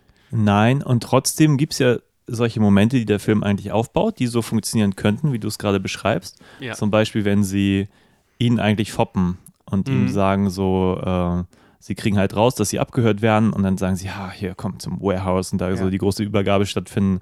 Und dann kommt Dick Tracy da rein und denkst, du, okay, jetzt ist das die, die große Falle für ihn so. Ja. Und dann sind da nur zwei Bösewichter in dem ganzen Warehouse, wo man Ja. schon denkt, come on, das ist schon ein bisschen wenig so. Genau, und das dann, ist eure Chance so. Genau, und bevor er überhaupt in eine Falle tappen kann, ist er schon der, der den ersten Move macht, indem er halt äh, so sozusagen seine Klamotten auf irgendwie so eine, da so irgendwie hindrapiert, dass die Bösewichter denken, das ist er und schießen dann auf ihn. Genau. Und im Prinzip hat er die Situation die ganze Zeit in der Hand, obwohl er gar nicht weiß, dass es eine Falle ist. Ja. Und das ist halt ein bisschen, bisschen langweilig, ehrlich gesagt. Ja, dadurch kann ja nichts passieren. Also dadurch Ja. kann nicht ein Upper Hand im Moment passieren und, und der, der fiese Haken, den die Bösewichter ähm, da so planen, der verpufft. So ist Ja. klar, dass äh, Dick Tracy nicht in Minute 70 kaputtgeschossen wird, aber zumindest, dass die mal irgendeinen Schlag setzen. So. Ja, genau. Oder das nächste Mal, wenn er dann gefesselt da ist und, ähm, oder das war davor, äh, äh, da, wo sie Verschwimmt bei mir auch gerade. genau irgendwie das Gas da raus und der, der, die ganze, ganze Keller droht zu explodieren. Und man sieht Ja. aber die ganze Zeit schon den Jungen, der draußen wartet. Man weiß genau, der Junge rettet ihn jetzt so. Ja. Ähm, Die Lösung bietet sich schon an, bevor überhaupt dieses Gasventil. ja, und man ist nicht einmal in der Situation, wo man bei ihm ist und denkt sich, oh scheiße, wie komme ich jetzt hier raus? Und dann versucht er auch nichts, weil der Junge kommt und rettet ihn. Und das Ja. ist halt einfach wenig so. Es ist halt so schade, weil es gibt ja dieses Potenzial für diese Momente. Die sind ja eigentlich, die Momente existieren ja, aber die werden halt nicht genutzt für das, was man normalerweise zum, zum Spannungs... Äh, die werden lasch auf, äh, aufgelöst und ich denke mir halt auch, man muss ja sehen, dass jeder dieser Charaktere, das ist ja keine Erfindung von, von Warren Beatty oder dem, dem Drehbuchschreiber, das sind ja einfach Leute, die in diesem Universum vorkommen. So, jeder Prunehead, mhm. Spoonhead, Eight Numbers Head, hast nicht gesehen, je, jeden gibt's. Wenn ich jetzt Fan des Originalmaterials wäre, wäre ich persönlich, und ich kenne das selber auch, wenn ich Lieblingsfiguren habe und die werden total schmucklos vom Spielfeld genommen. Mhm. Ich wäre ein bisschen enttäuscht so. Also ich, ich ja. als Fan würde mich freuen. Ach, endlich kommt dann der Moment, wo ähm, Dick Tracy und Flathead alleine aufeinandertreffen und Epic äh, Breakdown, hast nicht gesehen, irgendwie irgendeine Art von Finale ausspielen diese Kollision der Kräfte gibt es halt nie und dann ist die Figur halt auch einfach weg. Wenn ich ein Fan von James Kahns Figur gewesen wäre, wäre ich, glaube ich, ein bisschen traurig. Erstens, was James Kahn ist, so, yay, James Kahn spielt mhm. hier Sal, Schnauzbeato, Rini, keine Ahnung, und dann Bums auch weg. Das ist so, so komisch und so, so inflationär, wie sie, ja, wie sie mit Figuren und wie sie mit Spannungsmomenten umgehen. Mhm. Trotzdem muss ich sagen, gefällt mir der Film. Das ist merkwürdig. Ich mag ihn auch. Ich meine, er hat ja, wir haben jetzt irgendwie gleich mit dem ganz Negativen angefangen, ja. aber ich meine, er hat ja schon, wie gesagt, den Cast haben wir schon genannt, der ist super. Die ganze Ausstattung ist fantastisch. Fantastisch. Also auch super gemacht für vor CGI-Zeiten. Also es gibt jetzt einen Moment, wo du irgendwie in der Stadt an Punkt A bist, alles ist bunt, alles sieht aus mhm. wie gemalt, die Kamera schwenkt über diese Stadt und landet an einem zweiten Punkt, der, der auch sich auch lebt. bewegt. Also ja. keine Ahnung, wie sie es gemacht haben in einem Studio mit, mit irgendwie Green und Matte Paintings. Ich habe keine Ahnung. Aber schon irgendwie beeindruckend. So. Und der ganze Film sieht irgendwie aus wie ein Comic. Der Film ist sich super bewusst, dass er also nicht nur ein Comic ist, sondern einfach so ein Comic-Strip ist. Also auch genau. so ein genau. acht-Farben-Comic-Strip, wo sie mit den Farben auch zurechtkommen müssen, was für total schöne Momente auch im Kostümdesign und so sorgen. Ja. ja, also Kostümdesign, die ganzen Locations, auch farblich ist das wirklich alles eine Pracht so. Ja. Allein das macht schon Spaß. Dann ist das ganze Ding auf so 20er Jahre Chicago irgendwie getrimmt, was irgendwie auch toll ist so. Ja, auf jeden Fall. Das hat ja wenig äh, fantastische Elemente, also außer seiner Armbanduhr, mit der er da mit der Polizei redet oder so. Also genau, das ist sein Vorteil, dass er quasi schon genau. eine Smartwatch hatte irgendwie. Ja, und äh, trotzdem wird die natürlich dann auch nicht weiter groß eingesetzt. Die ist halt eigentlich nur ein nur ein belangloses Nö, ja, das ist halt das Doofe, Zeit. deswegen ist halt äh, Dick Tracy immer auf Wacht. Also der kann ins Theater gehen oder kurz mal eine Pause haben, ist egal. Er hat ja. seine, seine, seine Hyper-Uhr, die hat er halt. Alle anderen telefonieren noch mit diesen lustigen Muscheltelefonen, wo du ein ein Stück in der Hand hast und dir ans Ohr führst und vorne quasi ähnlich wie wir in dieses Podcast-Mic sprichst. Also, das ist alles äh, mega klasse. Ich, glaub, ich glaube anzusehen, dass, dass ganz viele Schauspieler ganz, ganz viel Spaß an dieser Nummer hatten. Ähm, das macht ja, ich sehe auch gerne Leuten zu, wenn ich meine, dass sie Spaß haben. Ja. Also wenn Dustin Hoffman da einfach, also die setzen Dustin Hoffman, wie, wie setzen die ihn ein? So, die konnte nicht mehr, war fertig. Ja. Einen der größten Meme überhaupt setzen die einfach nur ein, damit er zweimal an der Wand steht und nur irgendwie gefühlt fünf Minuten. Ja. und das ist ziemlich lustig. Ja, er wird dann, äh, ja. Da sind schon immer ein paar schöne Ideen bei, auch wenn er hier den Mumbler so, so bisschen versucht zu erpressen, indem ja. er dann sein Tonband irgendwie so mit der Hand irgendwie so verzieht, dass ja, man dann plötzlich ihn versteht. So. Soundmanipulationen ja. kriegt er, kriegt genau. per Hand hin. Das ist ganz großartig. Und auch El Pacino ist halt auch super, wenn er dann, ähm, die werden halt abgehört. Also die Situation ist, die sind in ihrem in ihrem Gangster-Verlies da sozusagen und ja. oben haben sie halt ein Mikrofon angebracht und der Typ, der das abhört, der sitzt halt eine Etage höher und die haben da ein Loch gebohrt, um dieses Mikrofon durchzukriegen, wobei ich mich frage, wie ist das Mikro durch das Loch gekommen, aber egal. Ja. Ähm, und dann hat, kippt da oben seinen Kaffee aus, es tropft runter und El Pacino kriegt halt mit, ah, okay, da ist jetzt. Äh, kommt Kaffee aus der Lampe, das sollte so nicht geschehen. Genau, so wir sind, jetzt, jetzt wissen wir, warum Dick Tracy uns immer einen Schritt voraus ist. Und dann kommt er so ein bisschen, und ich weiß nicht, ob Austin Powers davon inspiriert wurde mit Dr. Evil. Die sind dann halt wirklich, also es gibt schon diese groß, diesen großartigen Moment, wo er den Kaffee sieht und man, man sieht so richtig, dass in seinem Kopf rattern, oh, okay, ja. jetzt haben sie uns und du hörst, du hörst ihn nur so also, nur genau, so Geräusche genau, machen. Und reißt die Augen noch weiter auf als sonst und macht eine große Geste mit seinen komischen Wurstfingern. Ich weiß nicht, ob sie ihm da eben Handimplantate noch gegeben haben, damit das alles noch irgendwie komischer aussieht. Ja, aber es ist einfach so schön, wie er diesen Charakter anlegt. Er ja. ist halt einfach sehr stumpf, dieser Oberbösewicht. Ja. Und gleichzeitig Er ist halt so überhaupt kein Big Boss. Also er hat ja auch nicht Ja. mal eine wirklich brillante Idee. Ja, aber so wie er spielt, ist es halt super lustig. Und dann gibt es quasi die nächste Szene, wenn sie sich überlegt haben, okay, wir stellen jetzt Dick Tracy in eine Falle. Dann sagt er auch noch zu seinem Kollegen, auch so völlig theatralisch, so, wir sollten jetzt hier, ähm, wir haben da nachher die Übergabe In irgendwo in der Lagerhaus. Lagerhaus, ähm, da und da. Und dann macht er so, so ein bisschen so eine Geste, so, das hat mich halt total an Dr. Evil so erinnert, so nach dem Motto, ja, "Haha, die jetzt hat so er, wegdrücken muss er so lachen. genau, jetzt habe ich ja diesen tollen Einfall gehabt. Ja, jetzt auch, auch ein bisschen stolz auf die Falle, die er da gelegt hat. Ja, so, und das sind halt die Momente, die mir am meisten Spaß machen, Ja, die halt so, ja, wirklich überzogen sind. Aber dann in so, einem- so sowas, wo ich dann auch schmunzeln kann, im Gegensatz zu dieser Schlägerei zum Beispiel in der Hütte, die einfach nur drüber ist. So. Ich finde viel, auch, auch als diese Pokerrunde war und wir kriegen zum ersten Mal die Ästhetik der Verbrecher mit, dass die Verbrecher, also die, die, die, ich sag mal, die normalen Menschen haben normale Gesichter, aber die Verbrecher sind alle zugekleistert mit äh, Silikon, Gummi, Gips, was weiß ich. So, und wir sehen einfach diese, diese und werden vom Film an diese Ästhetik gewöhnt, indem wir dieser Pokerrunde beifahren und da eine heißt, keine Ahnung, Chinface, der hat ein riesengroßes Chin, das ein, der andere heißt Littleface, der hat ein ganz kleines Gesicht in der Mitte von einem riesigen Kopf. Ja. Ähm, und das ist schon cartoonesk und drüber und äh, cartoonig. Aber auch für diese Cartoon, Karikaturen von Mobstern gilt, eine Kugel ist eine Kugel. Die Ja. sterben, die werden weggemäht. So mit einer, mit einer rabiaten Gewalt, da werden die alle Opfer eines, eines Drive-Bys. Ähm, ähm, und immer diese Spannungsfelder zwischen diesen, diesen merkwürdigen Figuren, wo man denkt, die sind direkt aus dem, aus dem Cartoon geklaut, aber auch, dass die realistische Gewalt eine realistische Gewalt ist. Oder auch diese Farbgebung. Wir sind in einem sehr artifiziellen, sehr bunten Chicago. Aber wenn du ähm, mit Gas erwischt wirst, mit Kugeln erwischt wirst, dann ist das, ist das Ende. Und das macht so ein, so, so ein eigentlich schönes Spannungsfeld.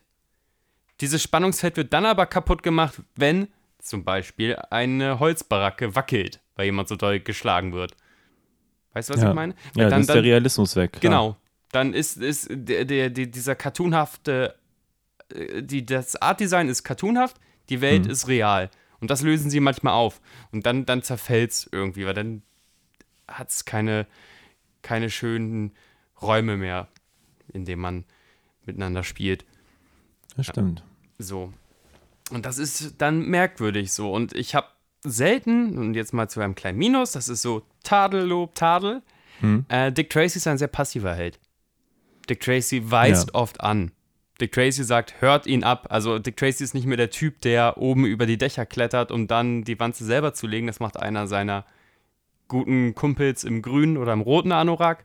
Ähm, Dick Tracy sagt, hier macht das Schloss auf. Dick Tracy weist Polizisten oft an mit seiner Funkuhr, wo sie hinfahren sollen und Zugriff und dies und das, was natürlich wahrscheinlich realistischer ist, wenn du so im Polizeieinsatz bist und sagst Zugriff und dann geht er da nicht alleine hin. Aber natürlich sind wir wahrscheinlich auch einen proaktiveren Helden gewohnt. Ja, also mein Problem war auch, es gibt so ein paar Dinge, die ich glaube, da wird er aktiv, aber es macht einfach keinen Sinn. Es gibt zum Beispiel so einen Moment, wo die Tess, seine Freundin, irgendwie entführt wurde. Die Ja. Bösewichter holen sie da raus, weil die sind kompliziert, aber egal.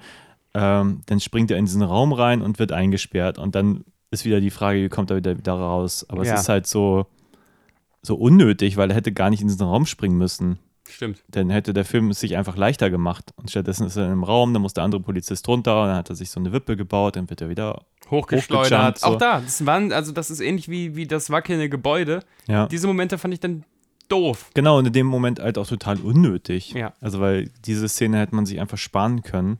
Oder einmal klettert er oben irgendwie zu einem Fenster und will dann da reingucken, dann explodiert unten ein Auto, dann klettert er einfach wieder runter, springt auf eine Straßenlaterne und, Und von dort fährt auf weg. ein fadendes Auto Und das ist aber eigentlich ein Moment, wo man sich fragt, warum geht er da überhaupt hoch? Also was, was Ja. hat er da davon? Er hat keine Information zusätzlich. Ähm, vielleicht hat das mal irgendwann Sinn gemacht, aber jetzt im fertigen Film irgendwie nicht mehr. Ja. Ich habe irgendwas gelesen, dass, der, dass es eine, eine über zweistündige Fassung davon geben sollte, dass aber Warren Das Beatty den aber nicht Film auf ausgehalten. eine Stunde 40 runterkürzen musste. Mein Eindruck ist, der Film ist lang genug. Ja, definitiv. Da wüsste ich jetzt nicht, was man da Obwohl er ja manche Abkürzungen nehmen muss. Ne? Also manche Hand Handlungsstränge werden ganz mit dieser klassischen rotierenden Zeitung als Transition geklärt Das steht. Oder ähm, es gibt viele Sachen, wo Madonna einfach ihr hübsches Lied singt und wir sehen einfach Nahaufnahmen von Tracy und Pacino abwechselnd. Ja, und das ist vielleicht ein bisschen mein Problem, weil ich glaube, mehr Handlung braucht der Film nicht. Da, davon hat er eigentlich genug. Ja. Die guten Momente sind meines Erachtens die, wo halt zwischenmenschlich was passiert und davon hat der Film eigentlich ein bisschen zu wenig. Ja. Äh, die Momente zwischen ihm und Madonna sind super, die mit ihm und Tess, seiner, seiner Freundin, sind irgendwie spannend. Gerade wenn es denn nur so comichaft überzogene Charaktere sind, dann funktioniert das bestenfalls auf so einer, so einer Unterhaltungsebene, aber eben nicht über eine, die von den Charakteren so wirklich getragen wird. Und ja, ich, ich hätte mir ein bisschen gewünscht, dass er ein bisschen kurzweiliger wäre, einfach, wenn er einfach ein bisschen mehr, mehr Spannung irgendwie aufbaut oder ein bisschen mehr Notwendigkeit. Äh, Ich habe auch gedacht, sind mir das zu wenig inszeniert. Action-Pieces, aber das, der hat eigentlich genug Action-Pieces. Der, der, der, vielleicht geht das an Warren Beattys äh, Adresse als Regisseur, vielleicht, keine Ahnung. Die, die, die, die Action-Pieces werden so unbefriedigend ähm, aufgelöst. Und dadurch hast du nie dieses Treibende. Wie soll es denn auch treiben? Also, wenn von Anfang an klar ist, wie diese Action-Szene gelöst wird, wie wird dieser Tanz getanzt? Ich erkenne es sofort. Dann macht der Film auch gar keinen Hehl drum Mhm. dass ihm das vielleicht auch ein bisschen egal ist. Ähm, stimmt. Also auch die Nebenfiguren fand ich alle super, außer Madonna in dem einen Moment. Das nervt mich halt, wenn Frauen sagen, du willst mich, sag doch, dass du mich willst. Ähm, aber ansonsten fand ich sogar diese Femme Fatale Nummer, weil es halt als cartoonige Femme Fatale gespielt wird. Also die Ja. hat ja solche Kleider an, die sind nicht mehr nur verführerisch, so, das sind ja einfach. Aber ich meine, gut, die Frauenrollen in dem Film, die sind schon ein bisschen altbacken so. Also, wenn man den nochmal remaken wollen würde, müsste man sich da, glaube ich, schon was Neues einfallen lassen. Stimmt. Ich weiß aber nicht halt, ob, also in, der Madonna-Figur kannst du ja gar nicht viel differenzierter spielen. Die soll so funktionieren. Ich meine, man sieht in fast allen Kleidern ihre, ihre Brustwarzen, was vollkommen in Ordnung ist. Wunderschöne Brustwarzen, top. Ähm, ich glaube, ihr erster Auftritt, wenn sie auf Dick Tracy äh, trifft, da hat sie so einen Hauch von nichts an. Also, die kann das ja, ich meine jetzt aber auch nicht nur ihren Charakter, sondern auch den von der Tess. Nein, die, sich- Tess unbedingt. So, die Tess, die, Ja. die bräuchte eine, eine, eine krasse Überholung. So, die hat ja keine Funktion. Also die hat eine Funktion schon, dass die gefühlsmäßig was, was channelt. Mhm. Die, die ist nur nicht aktiv in der Story teilnehmend. Die ist passiv in der Story teilnehmend. Die ist ein passiver Baustein. Und Ja, am Anfang so dachte ich noch, das ist eigentlich ganz interessant, ihm diese Frau da, das, weil dieses moralische Dilemma, Madonna küsst ihn am Anfang Mhm. und sie beobachtet das und man hat wirklich ein Problem mit dem Helden so ein bisschen mitzugehen, weil man denkt so, ja, er ist selber schuld, sorry, Ja. so, wir haben da, ähm, da kann ich nicht so viel Mitleid für ihn empfinden in dem Moment, so, Mhm. und das fand ich irgendwie einen interessanten Bruch, das mit so einem so einem über allen stehenden Helden zu machen. Und dann finde ich es aber super schade, dass ihre Figur zu so einer reinen Handlungs... Äh, Ja. Also, wie nennt man Also was das? ist, denn Ähm, ihre, was ist denn ihre Konsequenz? Sie sagt, die, die zieht irgendwie weg. Also sie macht mit ihm Schluss. So. äh, Die reden mal über Genau. Gefühle, obwohl beide nicht wahnsinnig gut sind, darüber über Gefühle zu reden. Das wird uns der Film immer wieder in diesen Dinner-Szenen beibringen. Ja, Dann zieht sie kurz zu ihrer Mutter.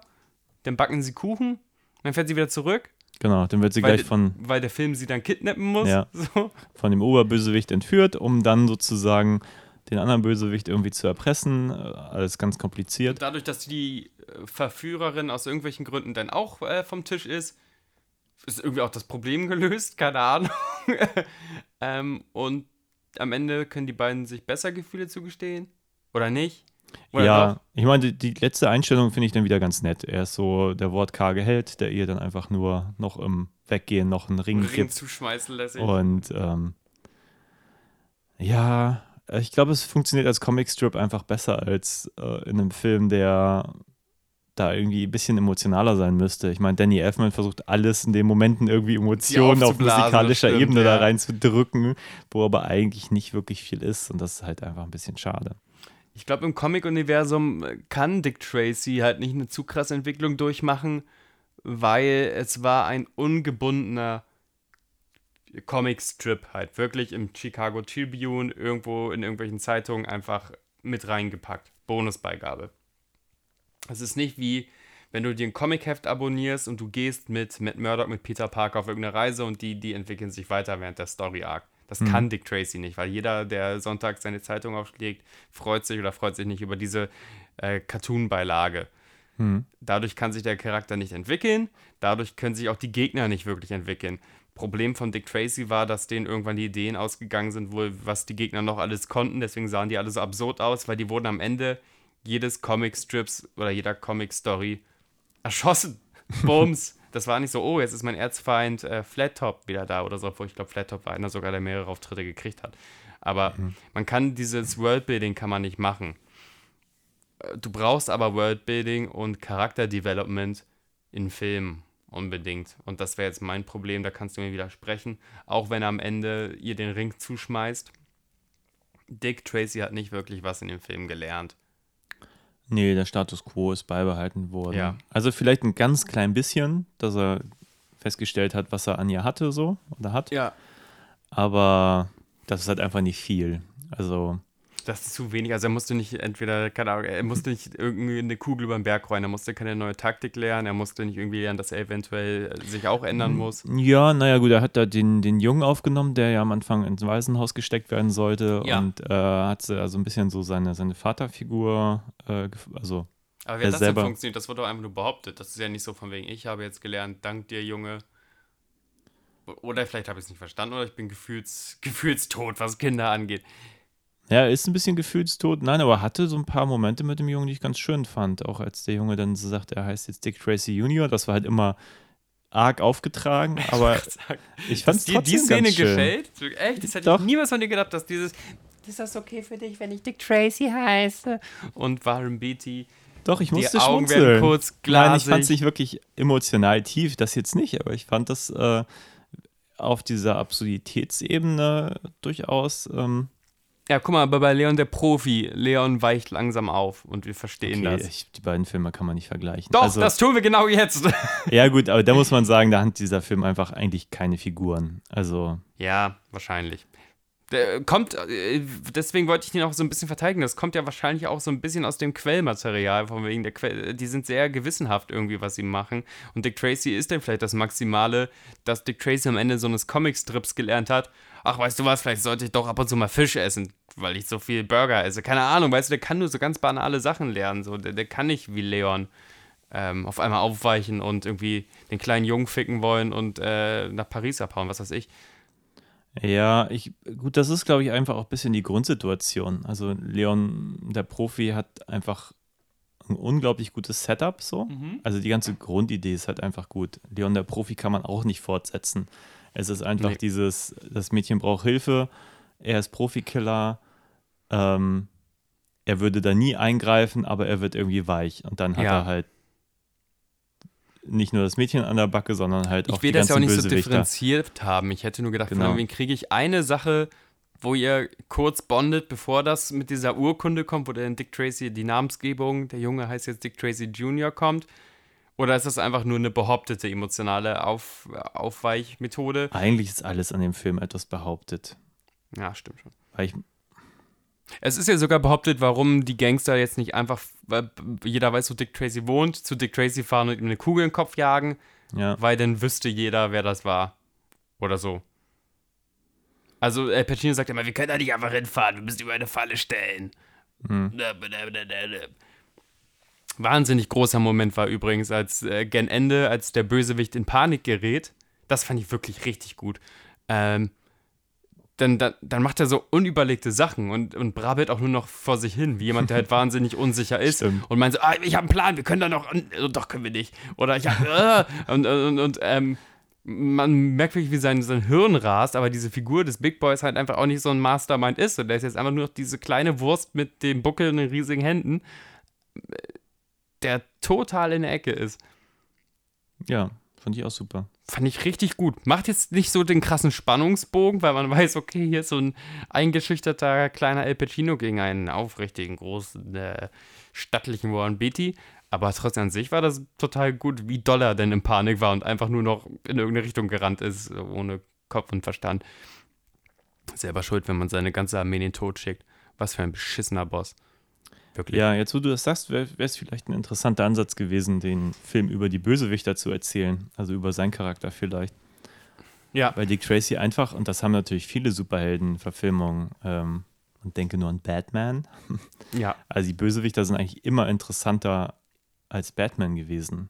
Also, dass es jetzt einen Joker-Film gibt, wundert mich halt nicht, Mhm. weil man über Joker viel interessantere Sachen machen kann als über Batman. So Ja. Behaupte ich jetzt einfach mal. Naja, Batman muss in seiner Philosophie starr bleiben, ne? Und der Joker ist irgendwie in seiner Philosophie irgendwie aufgeweichter und der darf mehr. Ja, aber ich meine, selbst wenn du nur an die, die 60er-Jahre-Serie äh, denkst, Adam West und so, also Batman war halt immer der, der kam dann an, aber man hat es geguckt wegen der Bösewichter, sei es jetzt Ja, der klar. Pinguin oder der Riddler, die waren irgendwie alle interessanter, selbst wenn die nicht so die super Charaktere waren, so ausgefeilt, aber die waren irgendwie immer, immer interessant und Naja, Ja, ein Comic-Lore sagt man ja, dass man die, die, den, den Status des Helden auch in den Status seiner Bösewicht-Galerie irgendwie immer abschreiben kannst. Also wenn du ein interessanter Held bist, dann äh, hast du wahrscheinlich auch einen wahnsinnig guten Pool an Bösewichtern, auf, auf den du dich immer bedienen kannst, die alle dich anders philosophisch oder physisch mm, challengen können. So, Das und stimmt. so ein ganz starrer Batman, da bietet es sich ja an, einen zu haben, der überhaupt nicht starr ist. Und Ja. Und gleichzeitig denke ich aber, jetzt Vorlage hin und her, ähm, man hätte natürlich aus ihm auch einen deutlich vielschichtigeren Charakter machen können. Ja. So, ich meine, er hätte natürlich auch mit äh, der Mahoney irgendwie in die Federn steigen können. ja. Also ich meine, why not? Also Ja. dann hätte es wirklich eine Fallhöhe gegeben. Er hätte seine, seine Freundin wirklich betrogen. Äh, die hätten wirklich was miteinander gehabt und dann wäre irgendwie auch die Fallhöhe für spätere. Aber er ist halt immer rechtschaffend korrekt. Ich meine, das Einzige, was er wirklich dann zulässt, ist ein Kuss von ihr so. Genau. Und dass er zugibt, dass er ab und zu an sie denkt.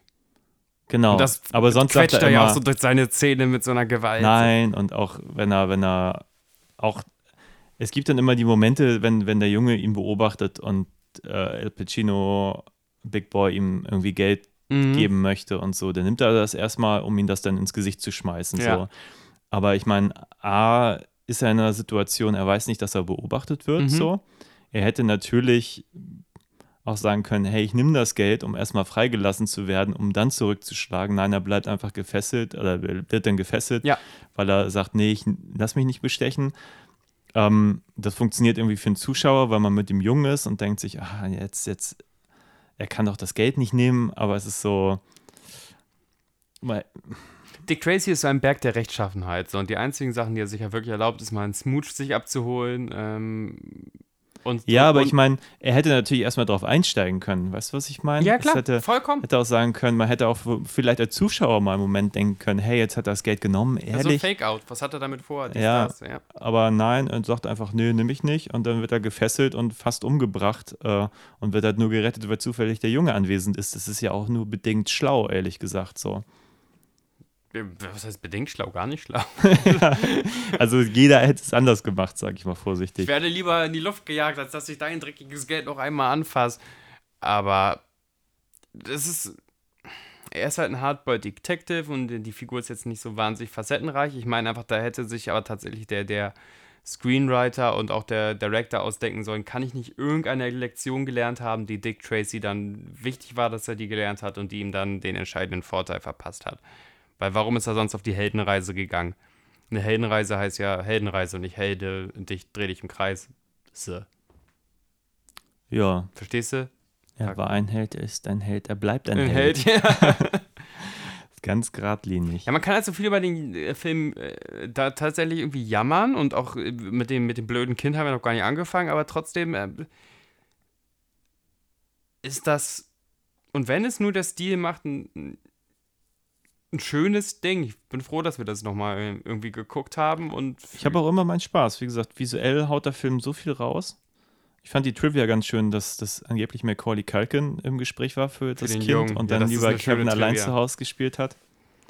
Was jetzt, ja, was bestimmt damals vielleicht ein größeres Risiko war, oder? Keine Ahnung. Also nach dem Batman-Hype bei so einer Comic-Verfilmung mitspielen, die irgendwie da ins selbe Horn blasen soll und, und Dings und Bums machen mit und alle Stars machen mit und du sagst dann als Kinder-Sklaven-Manager, nein, der macht bei dem, obwohl, keine Ahnung. Also Ich ich, weiß meine, nicht, das muss eh eine ganz skurrile, sku- skurrile Geschichte sein mit den Kinderdarstellern. Kennst du diese Doku über, über Kinderdarsteller in Hollywood? Nee. Ich weiß, habe ich irgendwann mal Geht gesehen. die um Kinderdarsteller heute oder geht die um Kinderdarsteller nee, damals? heute. Ah. Und ähm, ich spann kurz ab, weil das super interessant Nee, ist. bitte. Also, Ey, ich ähm, bin ja für Input. Ich, du willst ja immer nur so, so Nein, es gibt, auf einem es Thema gibt, sitzen bleiben. gibt diese, es gibt diese Pilot-Seasons in den USA. So. Genau. Und da reisen halt total viele Familien hin, in der Hoffnung, dass ihr Kind halt gepickt wird für Mhm, eine mhm. dieser, dieser Serien, für Ja, ja. eine der Rollen und so. Und das ist ein, Wollen wir Pilot Season äh, erklären oder wissen deine Zuschauer, was das ist? ja, sonst müssen wir das googeln. Ja, okay. Äh, naja, auf jeden Fall sind da, Da werden keine Piloten ausgebildet. Nein, Gut.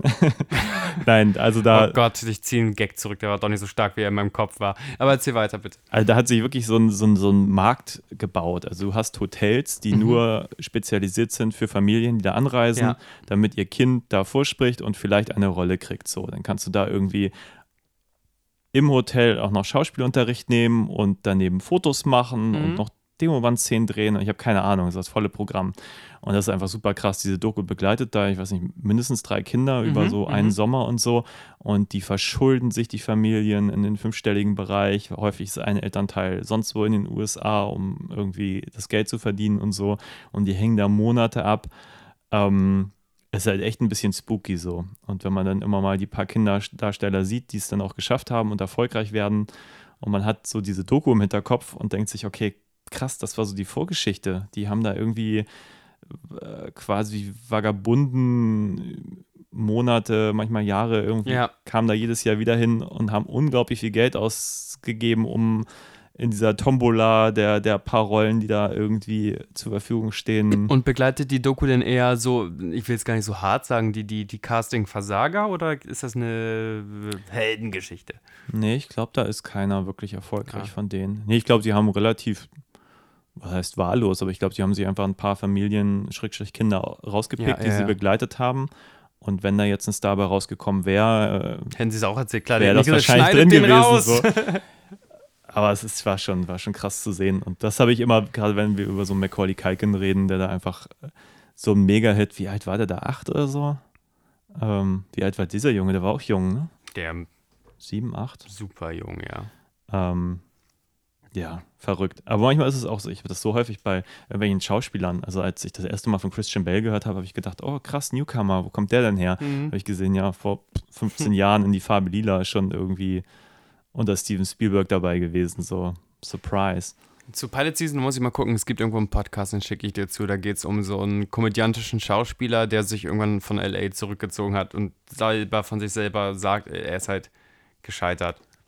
Der konnte immer von der Pilot Season leben, weil er einigermaßen gut gebucht war, was immer die, die, die Hoffnung, dass er aus seinem Schuhkartonzimmer in LA ausziehen kann, weil du wirst ja Gott sei Dank für die Pilot Seasons dann bezahlt, wenn du gebucht wirst. Aber nichts ist geschehen jemals. Er hat weiter in seinem Zimmer rumgesiegt. Man sieht, wie man älter wird. Man sieht, wie neue Generationen von neuen heißen Actor und Act Actressen nachkommen. Und du bleibst weiter in deinem Schuhkarton über Jahr über Jahr. Und du weißt, wenn diese Pilot Season vorbei ist, jetzt werde ich wahrscheinlich auch nicht mehr aufgepickt oder irgendwo aufge, weil Verträge sind unterzeichnet. Jetzt geht es bis zum nächsten Jahr zu Darben und zum Improv-Class zu gehen und so. Also alles. Äh, Diese Entertainment-Maschine ist faszinierend wie deprimierend. Also ich wünschte manchmal, dass manche Mechaniken tatsächlich in Deutschland übernommen werden würden. Manche. Hm. Writers Room, hast nicht gesehen. Ähm, aber andere Sachen sind halt Ja. unfassbar unmenschlich. Aber ich habe eine Frage, Ja. Weil du eben meintest, ähm, die Bösewichter in Dick Tracy, Ja. jetzt sind wir wieder beim Film, Geil. Wir sind jetzt übrigens wieder im Dick Tracy-Universum. ähm, die haben vielleicht eine Fanbase. Bist du der Meinung, es gibt eine Dick Tracy Fanbase? Oder gab es eine, als dieser Film rauskam? Also, der Dick Tracy, äh, ich kann mich da nur auf ein. Ähm, ich habe vor Ewigkeiten ein YouTube-Video gesehen von dem Macher. Das kann ich sehr empfehlen, wenn du irgendwie ein Comic-Nerdtum bist oder Popkultur, lieber Zuhörer. Der heißt Comic Tropes. Der untersucht Comicbänder nach den Tropes, also den Sachen, die sich immer wiederholen, die dazu gehören, damit dieses Genre existiert. Und da hat auch Dick Tracy ähm, äh, ähm, Dick Tracy einmal beleuchtet und da waren die Abrufzahlen, obwohl das ein ziemlich nerdiges Thema ist. Es geht auch gar nicht um mediale Abwandlung, es geht nicht um den Film, es geht um den Comic-Comic. Er hat jetzt relativ gute Klickzahlen und hat dann auch erzählt, von wegen, dass äh, das eigentlich als Marke auch wahnsinnig heiß gehandelt wurde. Die haben Okay. schon auch vor dem Batman-Film versucht, den Dick Tracy-Film zu machen. Irgendwie ist es. Naja, ich meine, es gab, gibt auch ein paar Filme. Ich habe die alle Genau. nicht gesehen. Aus den 40ern wohl eine vierteilige Reihe und dann noch ein paar Fernsehfilme. Also äh, Antwort ist ja, das war eine, eine Kultfigur, die auch wie andere Kultfiguren dann irgendwie äh, Zeit lässt das immer schlecht altern, aber auch Zigarettenwerbung gemacht hat. Ähm, man kannte Leute wie, also in Popkultur, wenn du Popkultur interessiert warst, dann kanntest du Leute tatsächlich wie Smallface oder auch dieser Typ, dieser Flat Top. Das war irgendwie tatsächlich ein Begriff, der gehörte in das Dick Tracy-Versum. Ähm, und Dick Tracy war niemals so groß wie einer äh, der, der, der- der Marvel-Helden oder einer der DC-Helden, aber da konnte er niemals reinstoßen, weil er einfach ein, ein Zeitungsstrip war. Dass er dann extra Popularität bekommen hat, kam mir einfach daher, dass der aber im Gegensatz zu seinem Spandex-Kollegen gut zu verfilmen war. Du brauchtest einen gelben Mantel. Und der Mantel war ja auch nur gelb, weil die keine andere Farbe mehr zur Verfügung hatten, weil die Bösen grün und rot schon getragen haben. Ja. Umso kurioser, als die ersten Verfilmungen dann schwarz-weiß waren, hat der gelbe Mantel auch nicht mehr geholfen. Ja. Oh, jetzt hat mein Bauch ein bisschen geknurrt. Ja.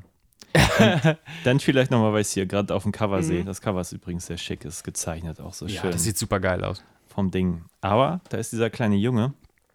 Shit, shit, Kid. Was hältst du denn von dem kleinen Jungen? Kinder sind oft, also wenn man nicht ganz genau weiß, was man mit dem Kind möchte und den nur als Moment nimmt, dass der Held weicher werden kann, irgendwie, ist das immer eine wahnsinnige Bremse. Also ich find, bin kein Fan von Kinder-B-Plots, wenn sie nicht wirklich was zu tun haben, außer die menschliche Seite des Helden zeigen. Ja. Wie siehst du es denn? Ja, Hinzugehend glaube ich, dass Macaulay Culkin der talentiertere Schauspieler war. Das kann sein. Wobei, ich, wie gesagt, in dem Jungen habe ich mir jetzt, also jetzt vom Schauspieler nicht so gestört. Weil immer, es, es war dann einfach cheesy, aber es passt Ja, ist auch blöd von mir, dass ich auf einen Siebenjährigen einprügel, der genau, dieser untalentiertes Mist. Mistkind, ja. Hätte das mal Text gelernt, statt äh, am Ja, Daumen zu lutschen. Kann ich mal nicht mal glaubwürdig ein Hähnchenschenkel essen, das ist auch alles. Ja. Ähm, was halte ich von dem Jungen? Ähm, Aber was hältst du denn von, wir können es ja mal zu einer philosophischen Frage machen, von wegen, was hältst du denn überhaupt davon, wenn wir einfach mal einen Charakter brauchen, das muss ja nicht immer ein Kind sein, von wegen der, und, und dann sagt der Scriptwriter, das ist der Charakter, weswegen unser Held Herz zeigen darf, hier weicht er auf, also ich fand, wenn du ein.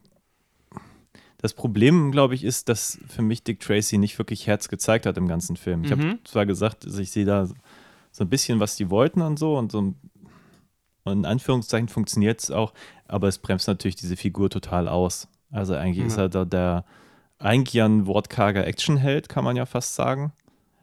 Und davon hat er wenig Momente, häufig unüberlegte Momente.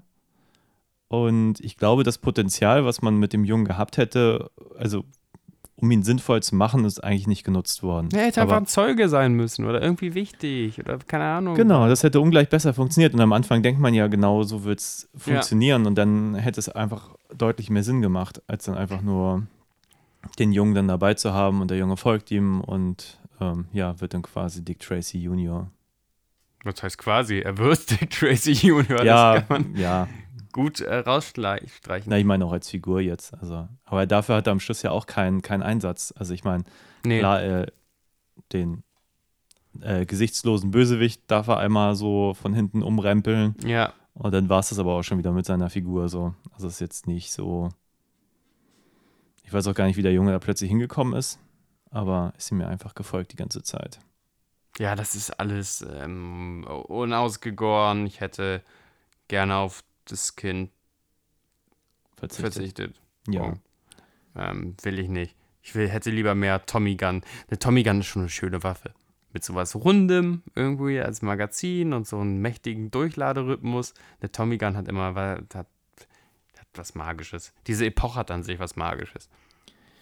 Ja, und ich glaube, er hat, ähm, Dick Tracy hat auch ein bisschen das Problem, was eigentlich auch häufig Batman hat, dass man ihn eigentlich so als so Detective irgendwie äh, verkaufen möchte und dann aber unglaublich wenig Ermittlungsarbeit stattfindet. Und das Ja. finde ich manchmal ein bisschen schade, Weil würde man da das äh, so, so, so ein Krimi-Thriller-Plot ein bisschen packen, glaube ich, könnte es einfach alles viel interessanter sein, wenn es auch was zu ermitteln gäbe. Auch Naja, mal. das ist ja einfach echt immer nur so, äh, er hört zu ja. oder ihm wird direkt was gesagt ins Gesicht, Ja. da lauscht er nicht mal. Und er sagt, okay, dann fahren wir da hin. Und fahren, fahren sie alle los mit ihren äh, sehr hübschen Streifenwagen und er mit seinem, mit seinem Auto hinterher und seinen Kompagnons in, in grün und rot.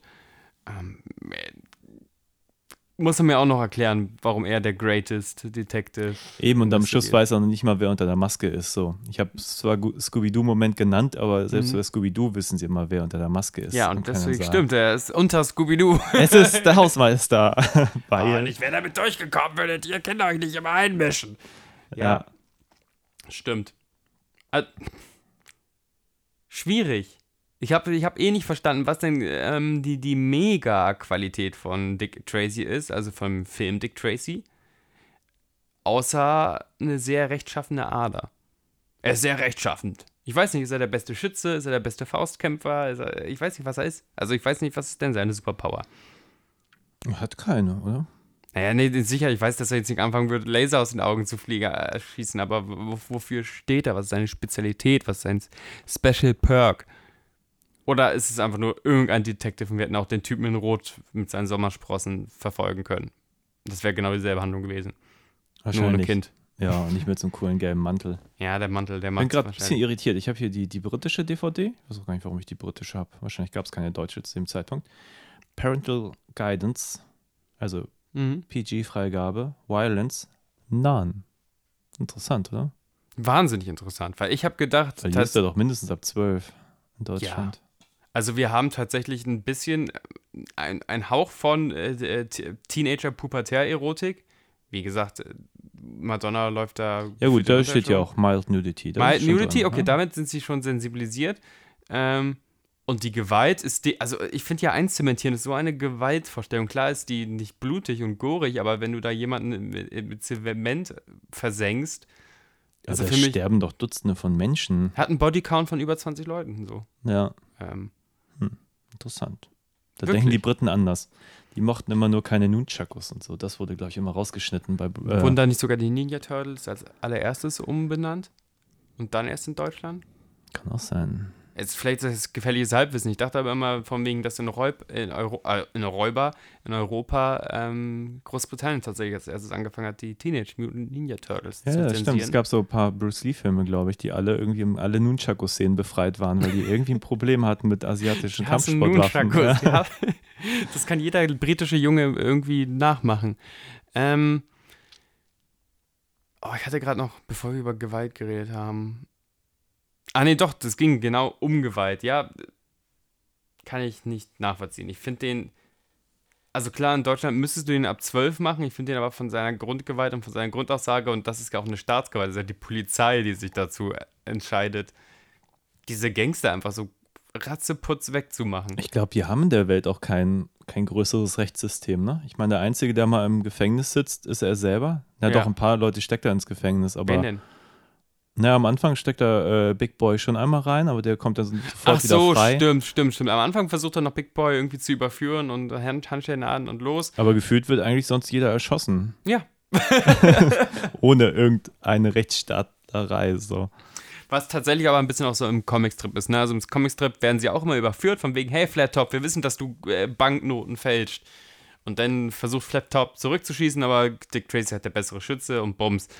Ähm, es ist halt so, trotzdem ist das irgendwie was anderes, wenn du das in einem vermeintlichen ähm, Kinderfilm siehst, wie die Polizei die Leute da umstellt und einfach nur auf diese Autos. Und die können ja nicht nirgendwo anders hin. So. Also die sind eigentlich wirklich wie so, das ist wie, wie im Fass angeln gehen. So. Es ist, es hat mich mitgenommen.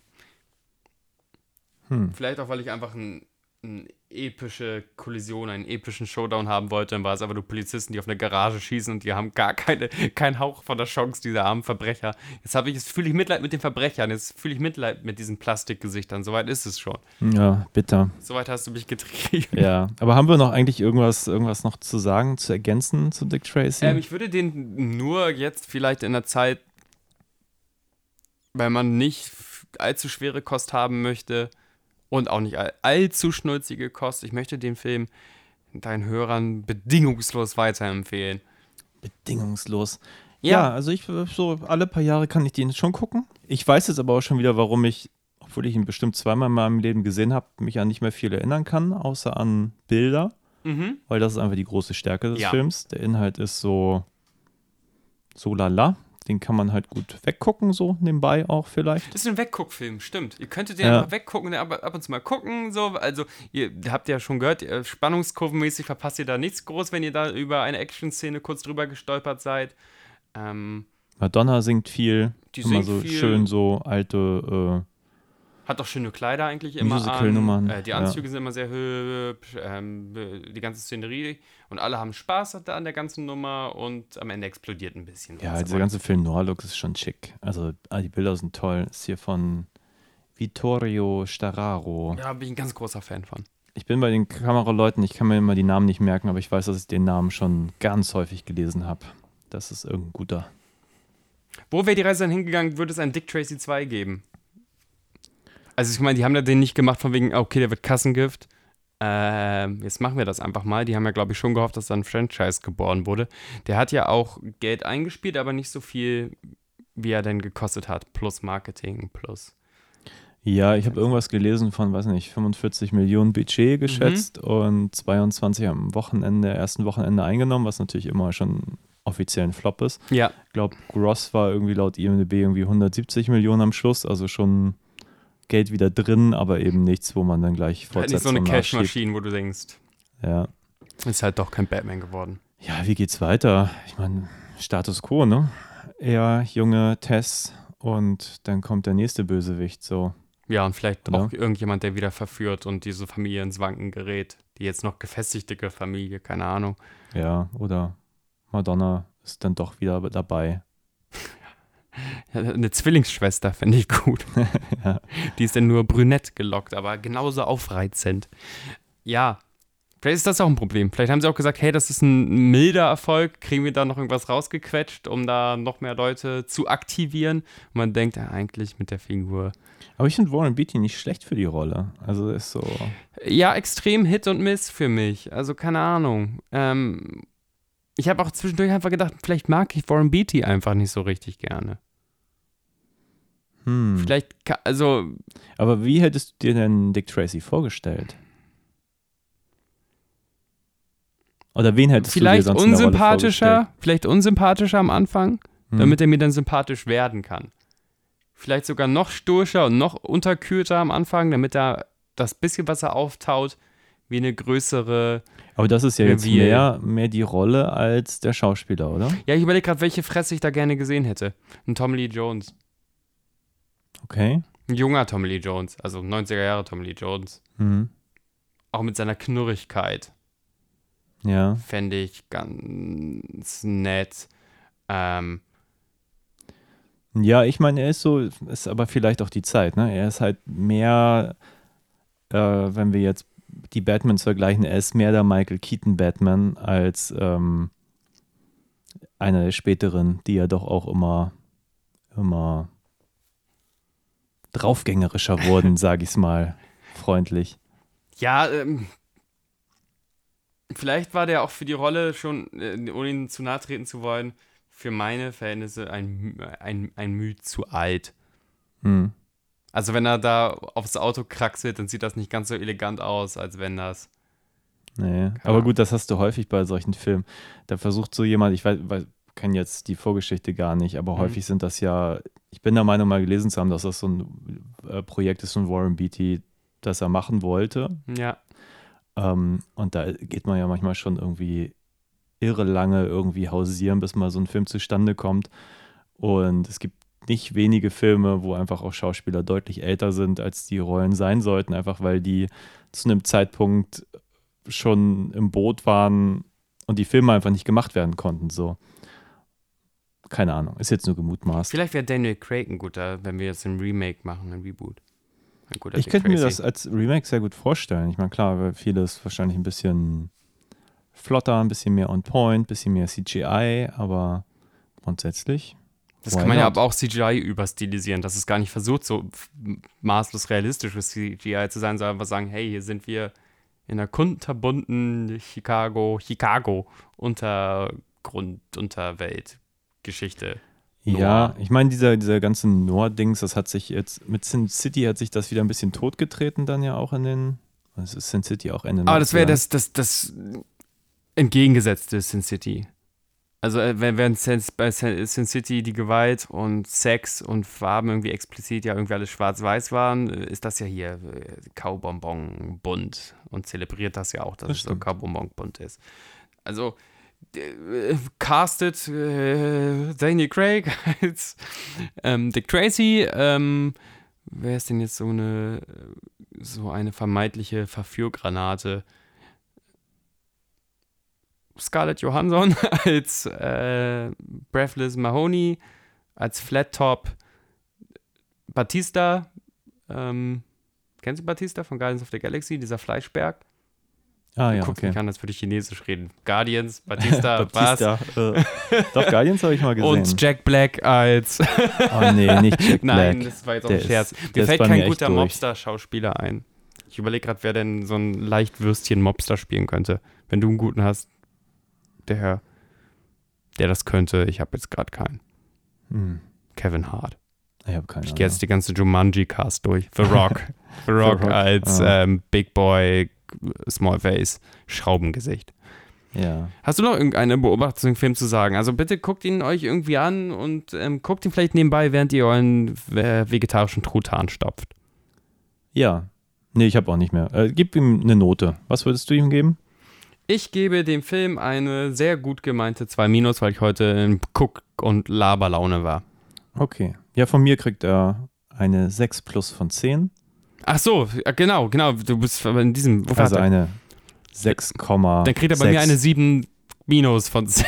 ich, ich revidiere. äh, 6,6 von 10, würde ich jetzt sagen. Oh, 7,1. Aber eine sehr wohlwollende 7,1. Achso, okay. Eine Also wirklich, also normalerweise ist das von wegen der dritte Akt ist überhaupt gar kein Spannungsmoment mehr. Es ist eigentlich ein Rauskick-Kriterium, aber irgendwie habe ich ja trotzdem gerne zugeguckt, als da eine, eine Frau total klischeemäßig an ein riesengroßes Zahnrad gefesselt wird.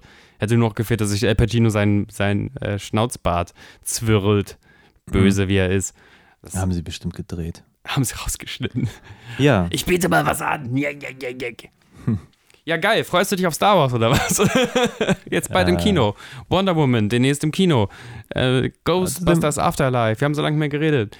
Ja, dem ersten Wonder Woman konnte ich schon was abgewinnen. Ich tue mich schwer mit äh, inhaltlich sehr vielem. Ja.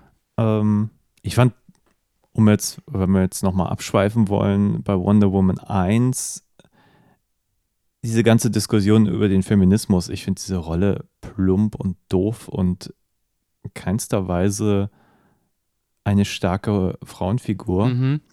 Das fand ich schwierig an dem Das ist ja Film. immer eine sehr komische Diskussion, wenn man sagt, ey, das ist eine starke Frauenfigur, weil die könnte es theoretisch mit Superman aufnehmen. Bin ich so, ja, ja wunderbest. ja, aber Stärke hat ja nichts mit Körperlichkeit zu Ja, das tun. meine ich doch, Christian. Ja. Soll meine reden? Red's mir einfach nach, bist ein Papagei oder was? Nein, natürlich. Also es ist immer das Ding, so ey, das ist die stärkste Superhelden-Frauenfigur, weil die kann Laster heben. Dass man so, ja. Ja, ich, aber wenn, wir- wenn wir jetzt weiter über Wonder Woman reden, ähm, nee, die ganze Prämisse von dem Film war für mich falsch. Also die ist halt naiv und doof. Ich meine, klar ist auch ein bisschen die Rolle, dass sie nicht weiß, wie die Welt funktioniert. Mhm. Aber der erste angeschwemmte Mann, äh, ein Brite, erklärt ja erstmal, wie der Erste Weltkrieg funktioniert. Ja. Ich finde, nee, das spielt während des Zweiten, ne? Nee, ich glaube, während des ersten. Ersten, okay. Mhm. Ja, und oh, ich bin jetzt politisch so nicht ganz äh, sicher wie der erste. Ich weiß nur, dass diese ganze, die bösen Deutschen, das nicht so gut funktioniert hat wie im Zweiten Weltkrieg. Also zu Ja. sagen, das sind die Bösewichter. Aber das waren die ja trotzdem, die die Kriegsführung irgendwie nach vorne getrieben haben. Und wenn Engländer erklärt, das ist jetzt die größte Gefahr, dann, dann ist das halt so. Ja, genau, das nimmt sie alles ununterfragt hin von dem erstbesten Mann, der da angeschwommen wird. So. Und ich, das ist irgendwie, also das ist, wenn man, wenn man also länger drüber nachdenkt, finde ich das schon sehr schwierig, dass ihr moralischer Kompass komplett auf diesem einen Mann fußt, in den sie sich ja auch gleich verliebt. Also es und den macht gibt sie ihr Träubchen. Und, ähm, und der kriegt dann das große, den mit, mit Märtyrertod, ne? Also der darf sich ja in die Luft jagen mit dem, mit der neuen Kriegsführung. Also, Also ich fand es auf jeden Fall als, als also ich fand es sehr, sehr schwierig. Also ja. das ganze, ganze Konzept von dem Ding. Und äh, ja. Ich wollte ja nur mal alles, alles abfeuern, was eventuell noch. Aber ich meine, Zack. Snyder, ich mag ihn ja nicht. Also ich meine, das das Zack Snyder-Ding? ja, der hat mitgeschrieben und Ah. produziert, glaube ich. Ähm, Ich glaube, dass Zack Snyder Superhelden nicht versteht. Also, ich glaube, dass er mit seiner Edgy-Haftigkeit und seiner Art und Weise zu inszenieren, so alles ist so mega, das sind so Machtfantasien. Ich glaube, darum geht es gar nicht in erster Linie. So. Und das kriegt, kriegen, krieg, das haben sie ja, bis sie ihn jetzt vom Hof gejagt haben, auch irgendwie nicht hingekriegt. also ich glaube, der Film ist besser geworden. Ich glaube, ursprünglich sollte Brad Ratner den mal machen, wenn ich Oh, mich recht super. entsinne. Und dann hatte der auch diese MeToo-Debatte. Ja.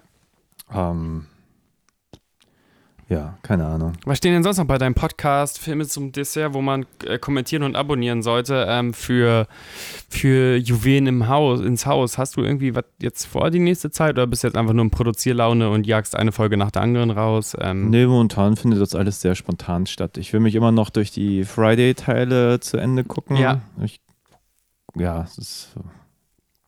Ich, sitz, ich bin immer so ein bisschen Tagesformgucker. Ich habe dann irgendwie den einen Tag dann Lust da drauf, den anderen Tag äh, Lust darauf. Also ich habe einen Haufen Filme liegen, die ich gern nochmal ähm, angehen würde. Hast du glaub, irgendwelche wir guten ein Vorsätze spontan. fürs 2020-Jahr, was deine Content-Produktion angeht oder Ein irgendwie? paar mehr Hörer wären gut. Ja, und, da aber auch ähm, schon konkrete Ideen oder willst du es weiter einfach in Gruppen reinposten oder wie hoffst du auf, auf eine Feedback-Loop? Ich habe keine Ahnung. Ich habe jetzt mal ein bisschen ge- ergoogelt. Ja. Aber du landest natürlich sofort auf diesen ganzen Seiten, die halt diesen ganzen Bullshit versprechen. So, haben sie nicht genug Zuhörer, sie haben das versucht, bla bla bla, sie müssen irgendwie an sich arbeiten und dann irgendwie liest du da so, so eine Seite völlig nichtssagendes, bla bla bla. Und dann steht aber auch kein praktischer Tipp am Ende. Ja. Ähm, nee, ich habe jetzt ein bisschen geguckt. Also es gibt, äh, dann bin ich auf einer Seite gelandet, Deutscher Film-Podcast-Preis. Äh, das ist eigentlich sehr lustig, wenn man dann liest, was die Kriterien sind für Einreichung da. Ich habe gedacht, ich poste es da vielleicht trotzdem mal. Dann äh, Preis wird man sowieso nicht gewinnen, weil Ja. die dann irgendwie das super innovative Format wollen und das bestgeschriebenste. Wo ich denke, ne, wir schreiben doch gar nicht. Wir reden hier viel zu lang heute, wahrscheinlich auch schon. Ähm, aber who cares? Ähm, ja, nee, ich habe echt keine Ahnung. Also ich, ich würde ganz gern nochmal mit, mit anderen Podcasts mich ein bisschen kurz schließen. Ich meine, wir Ja. kollaborieren ja auch schon die ganze Zeit so. Aber ich meine, wir kennen uns ja auch schon. Ja, es geht Ähm. auch darum, glaube ich, dass es immer ein, angenehmer sich Wegsabbel-Termin ist. So. Ja, aber ich habe, einmal habe ich ja hier mit, mit dem Patrick von Bahnhofskino gesprochen. Mhm. Also beim Bahnhofskino. Das war eigentlich ganz cool. Und ich glaube, an dem Tag gab es auch ein paar mehr Klicks, als es dann veröffentlicht wurde. Cool. hier auf meinem. Äh, Würde ich gern wieder machen. Ähm, mit ihm jetzt aber auch wieder lange keinen Kontakt gehabt. Vielleicht hört er das ja. Dann melde Kann man sich mal wieder für schreiben, wieder was Kooperation oder besprechen. ähnliches. Ja, bei mir geht es eher darum, ganz banal, dass ich mich jetzt einfach, äh, ich habe ja echt angefangen mit zwei Podcasts die Woche und ich will mich jetzt nicht überheben, möchte mir auch den Bock dabei bewahren. Und Bock dabei bewahren gehört ja einfach dazu, dass ich da auch keine Leute vor die Flinte zwingen möchte, aber natürlich jetzt auch mehr Abwechslung wieder reinbringe und mir dafür dann eher mal zwei Wochen Zeit lasse für eine Folge, anstatt zu sagen, da muss ich jetzt rauspreschen. Ja. Und dann auch mal gucken, also wie, wie es weitergeht. Aber das sind andere Themen. Vielleicht hole ich mir so ein Webinar, so ein total seriöses, was bei YouTube vorgeschaltet wird, von wegen, hey, ihr wollt auch erfolgreiche Content Creator sein. In unserem neunteiligen Webinar für 899 Euro. Ja, ich glaube, wenn es nur darum geht, den auch ein bisschen äh, weiter zu spreaden, ich glaube, da müsste man auch mehr aktuelles Zeug besprechen, oder? Ja, klar. Joker ist ja wahrscheinlich auch dein meistgeklickter Podcast, oder nicht? Ähm, mit Suicide Squad müsste es. Suicide Squad? Su- Suicide Squad. Aber das ist ja auch ein dankbares Thema. Das ist ja so ein Ah. Internet-Hassfilm, wo ja bis heute noch irgendwie Vlogs gepostet werden, was heute damals schiefgelaufen ist. Aber ich habe euren Podcast gehört. Ja, siehst du, hast, ne, hast du das Beste Ja, am Film. lass uns doch den Quatsch hier mal beenden. Ja, ähm, habt einen schönen Tag. ja, habt einen schönen Tag. Auf Wiedersehen. Wiedersehen. Mach noch eine kurze Kunstpause, bevor wir wirklich ausmachen. Ich mache so ADR für Leute, die nicht einschlafen können. So ein bisschen Flüstersounds. Überweisen Sie folgendes Geld auf folgendes Ja, Bankkonto. abonnieren Sie und schreiben Sie Kommentare und empfehlen Sie weiter. Ja. Tschüss.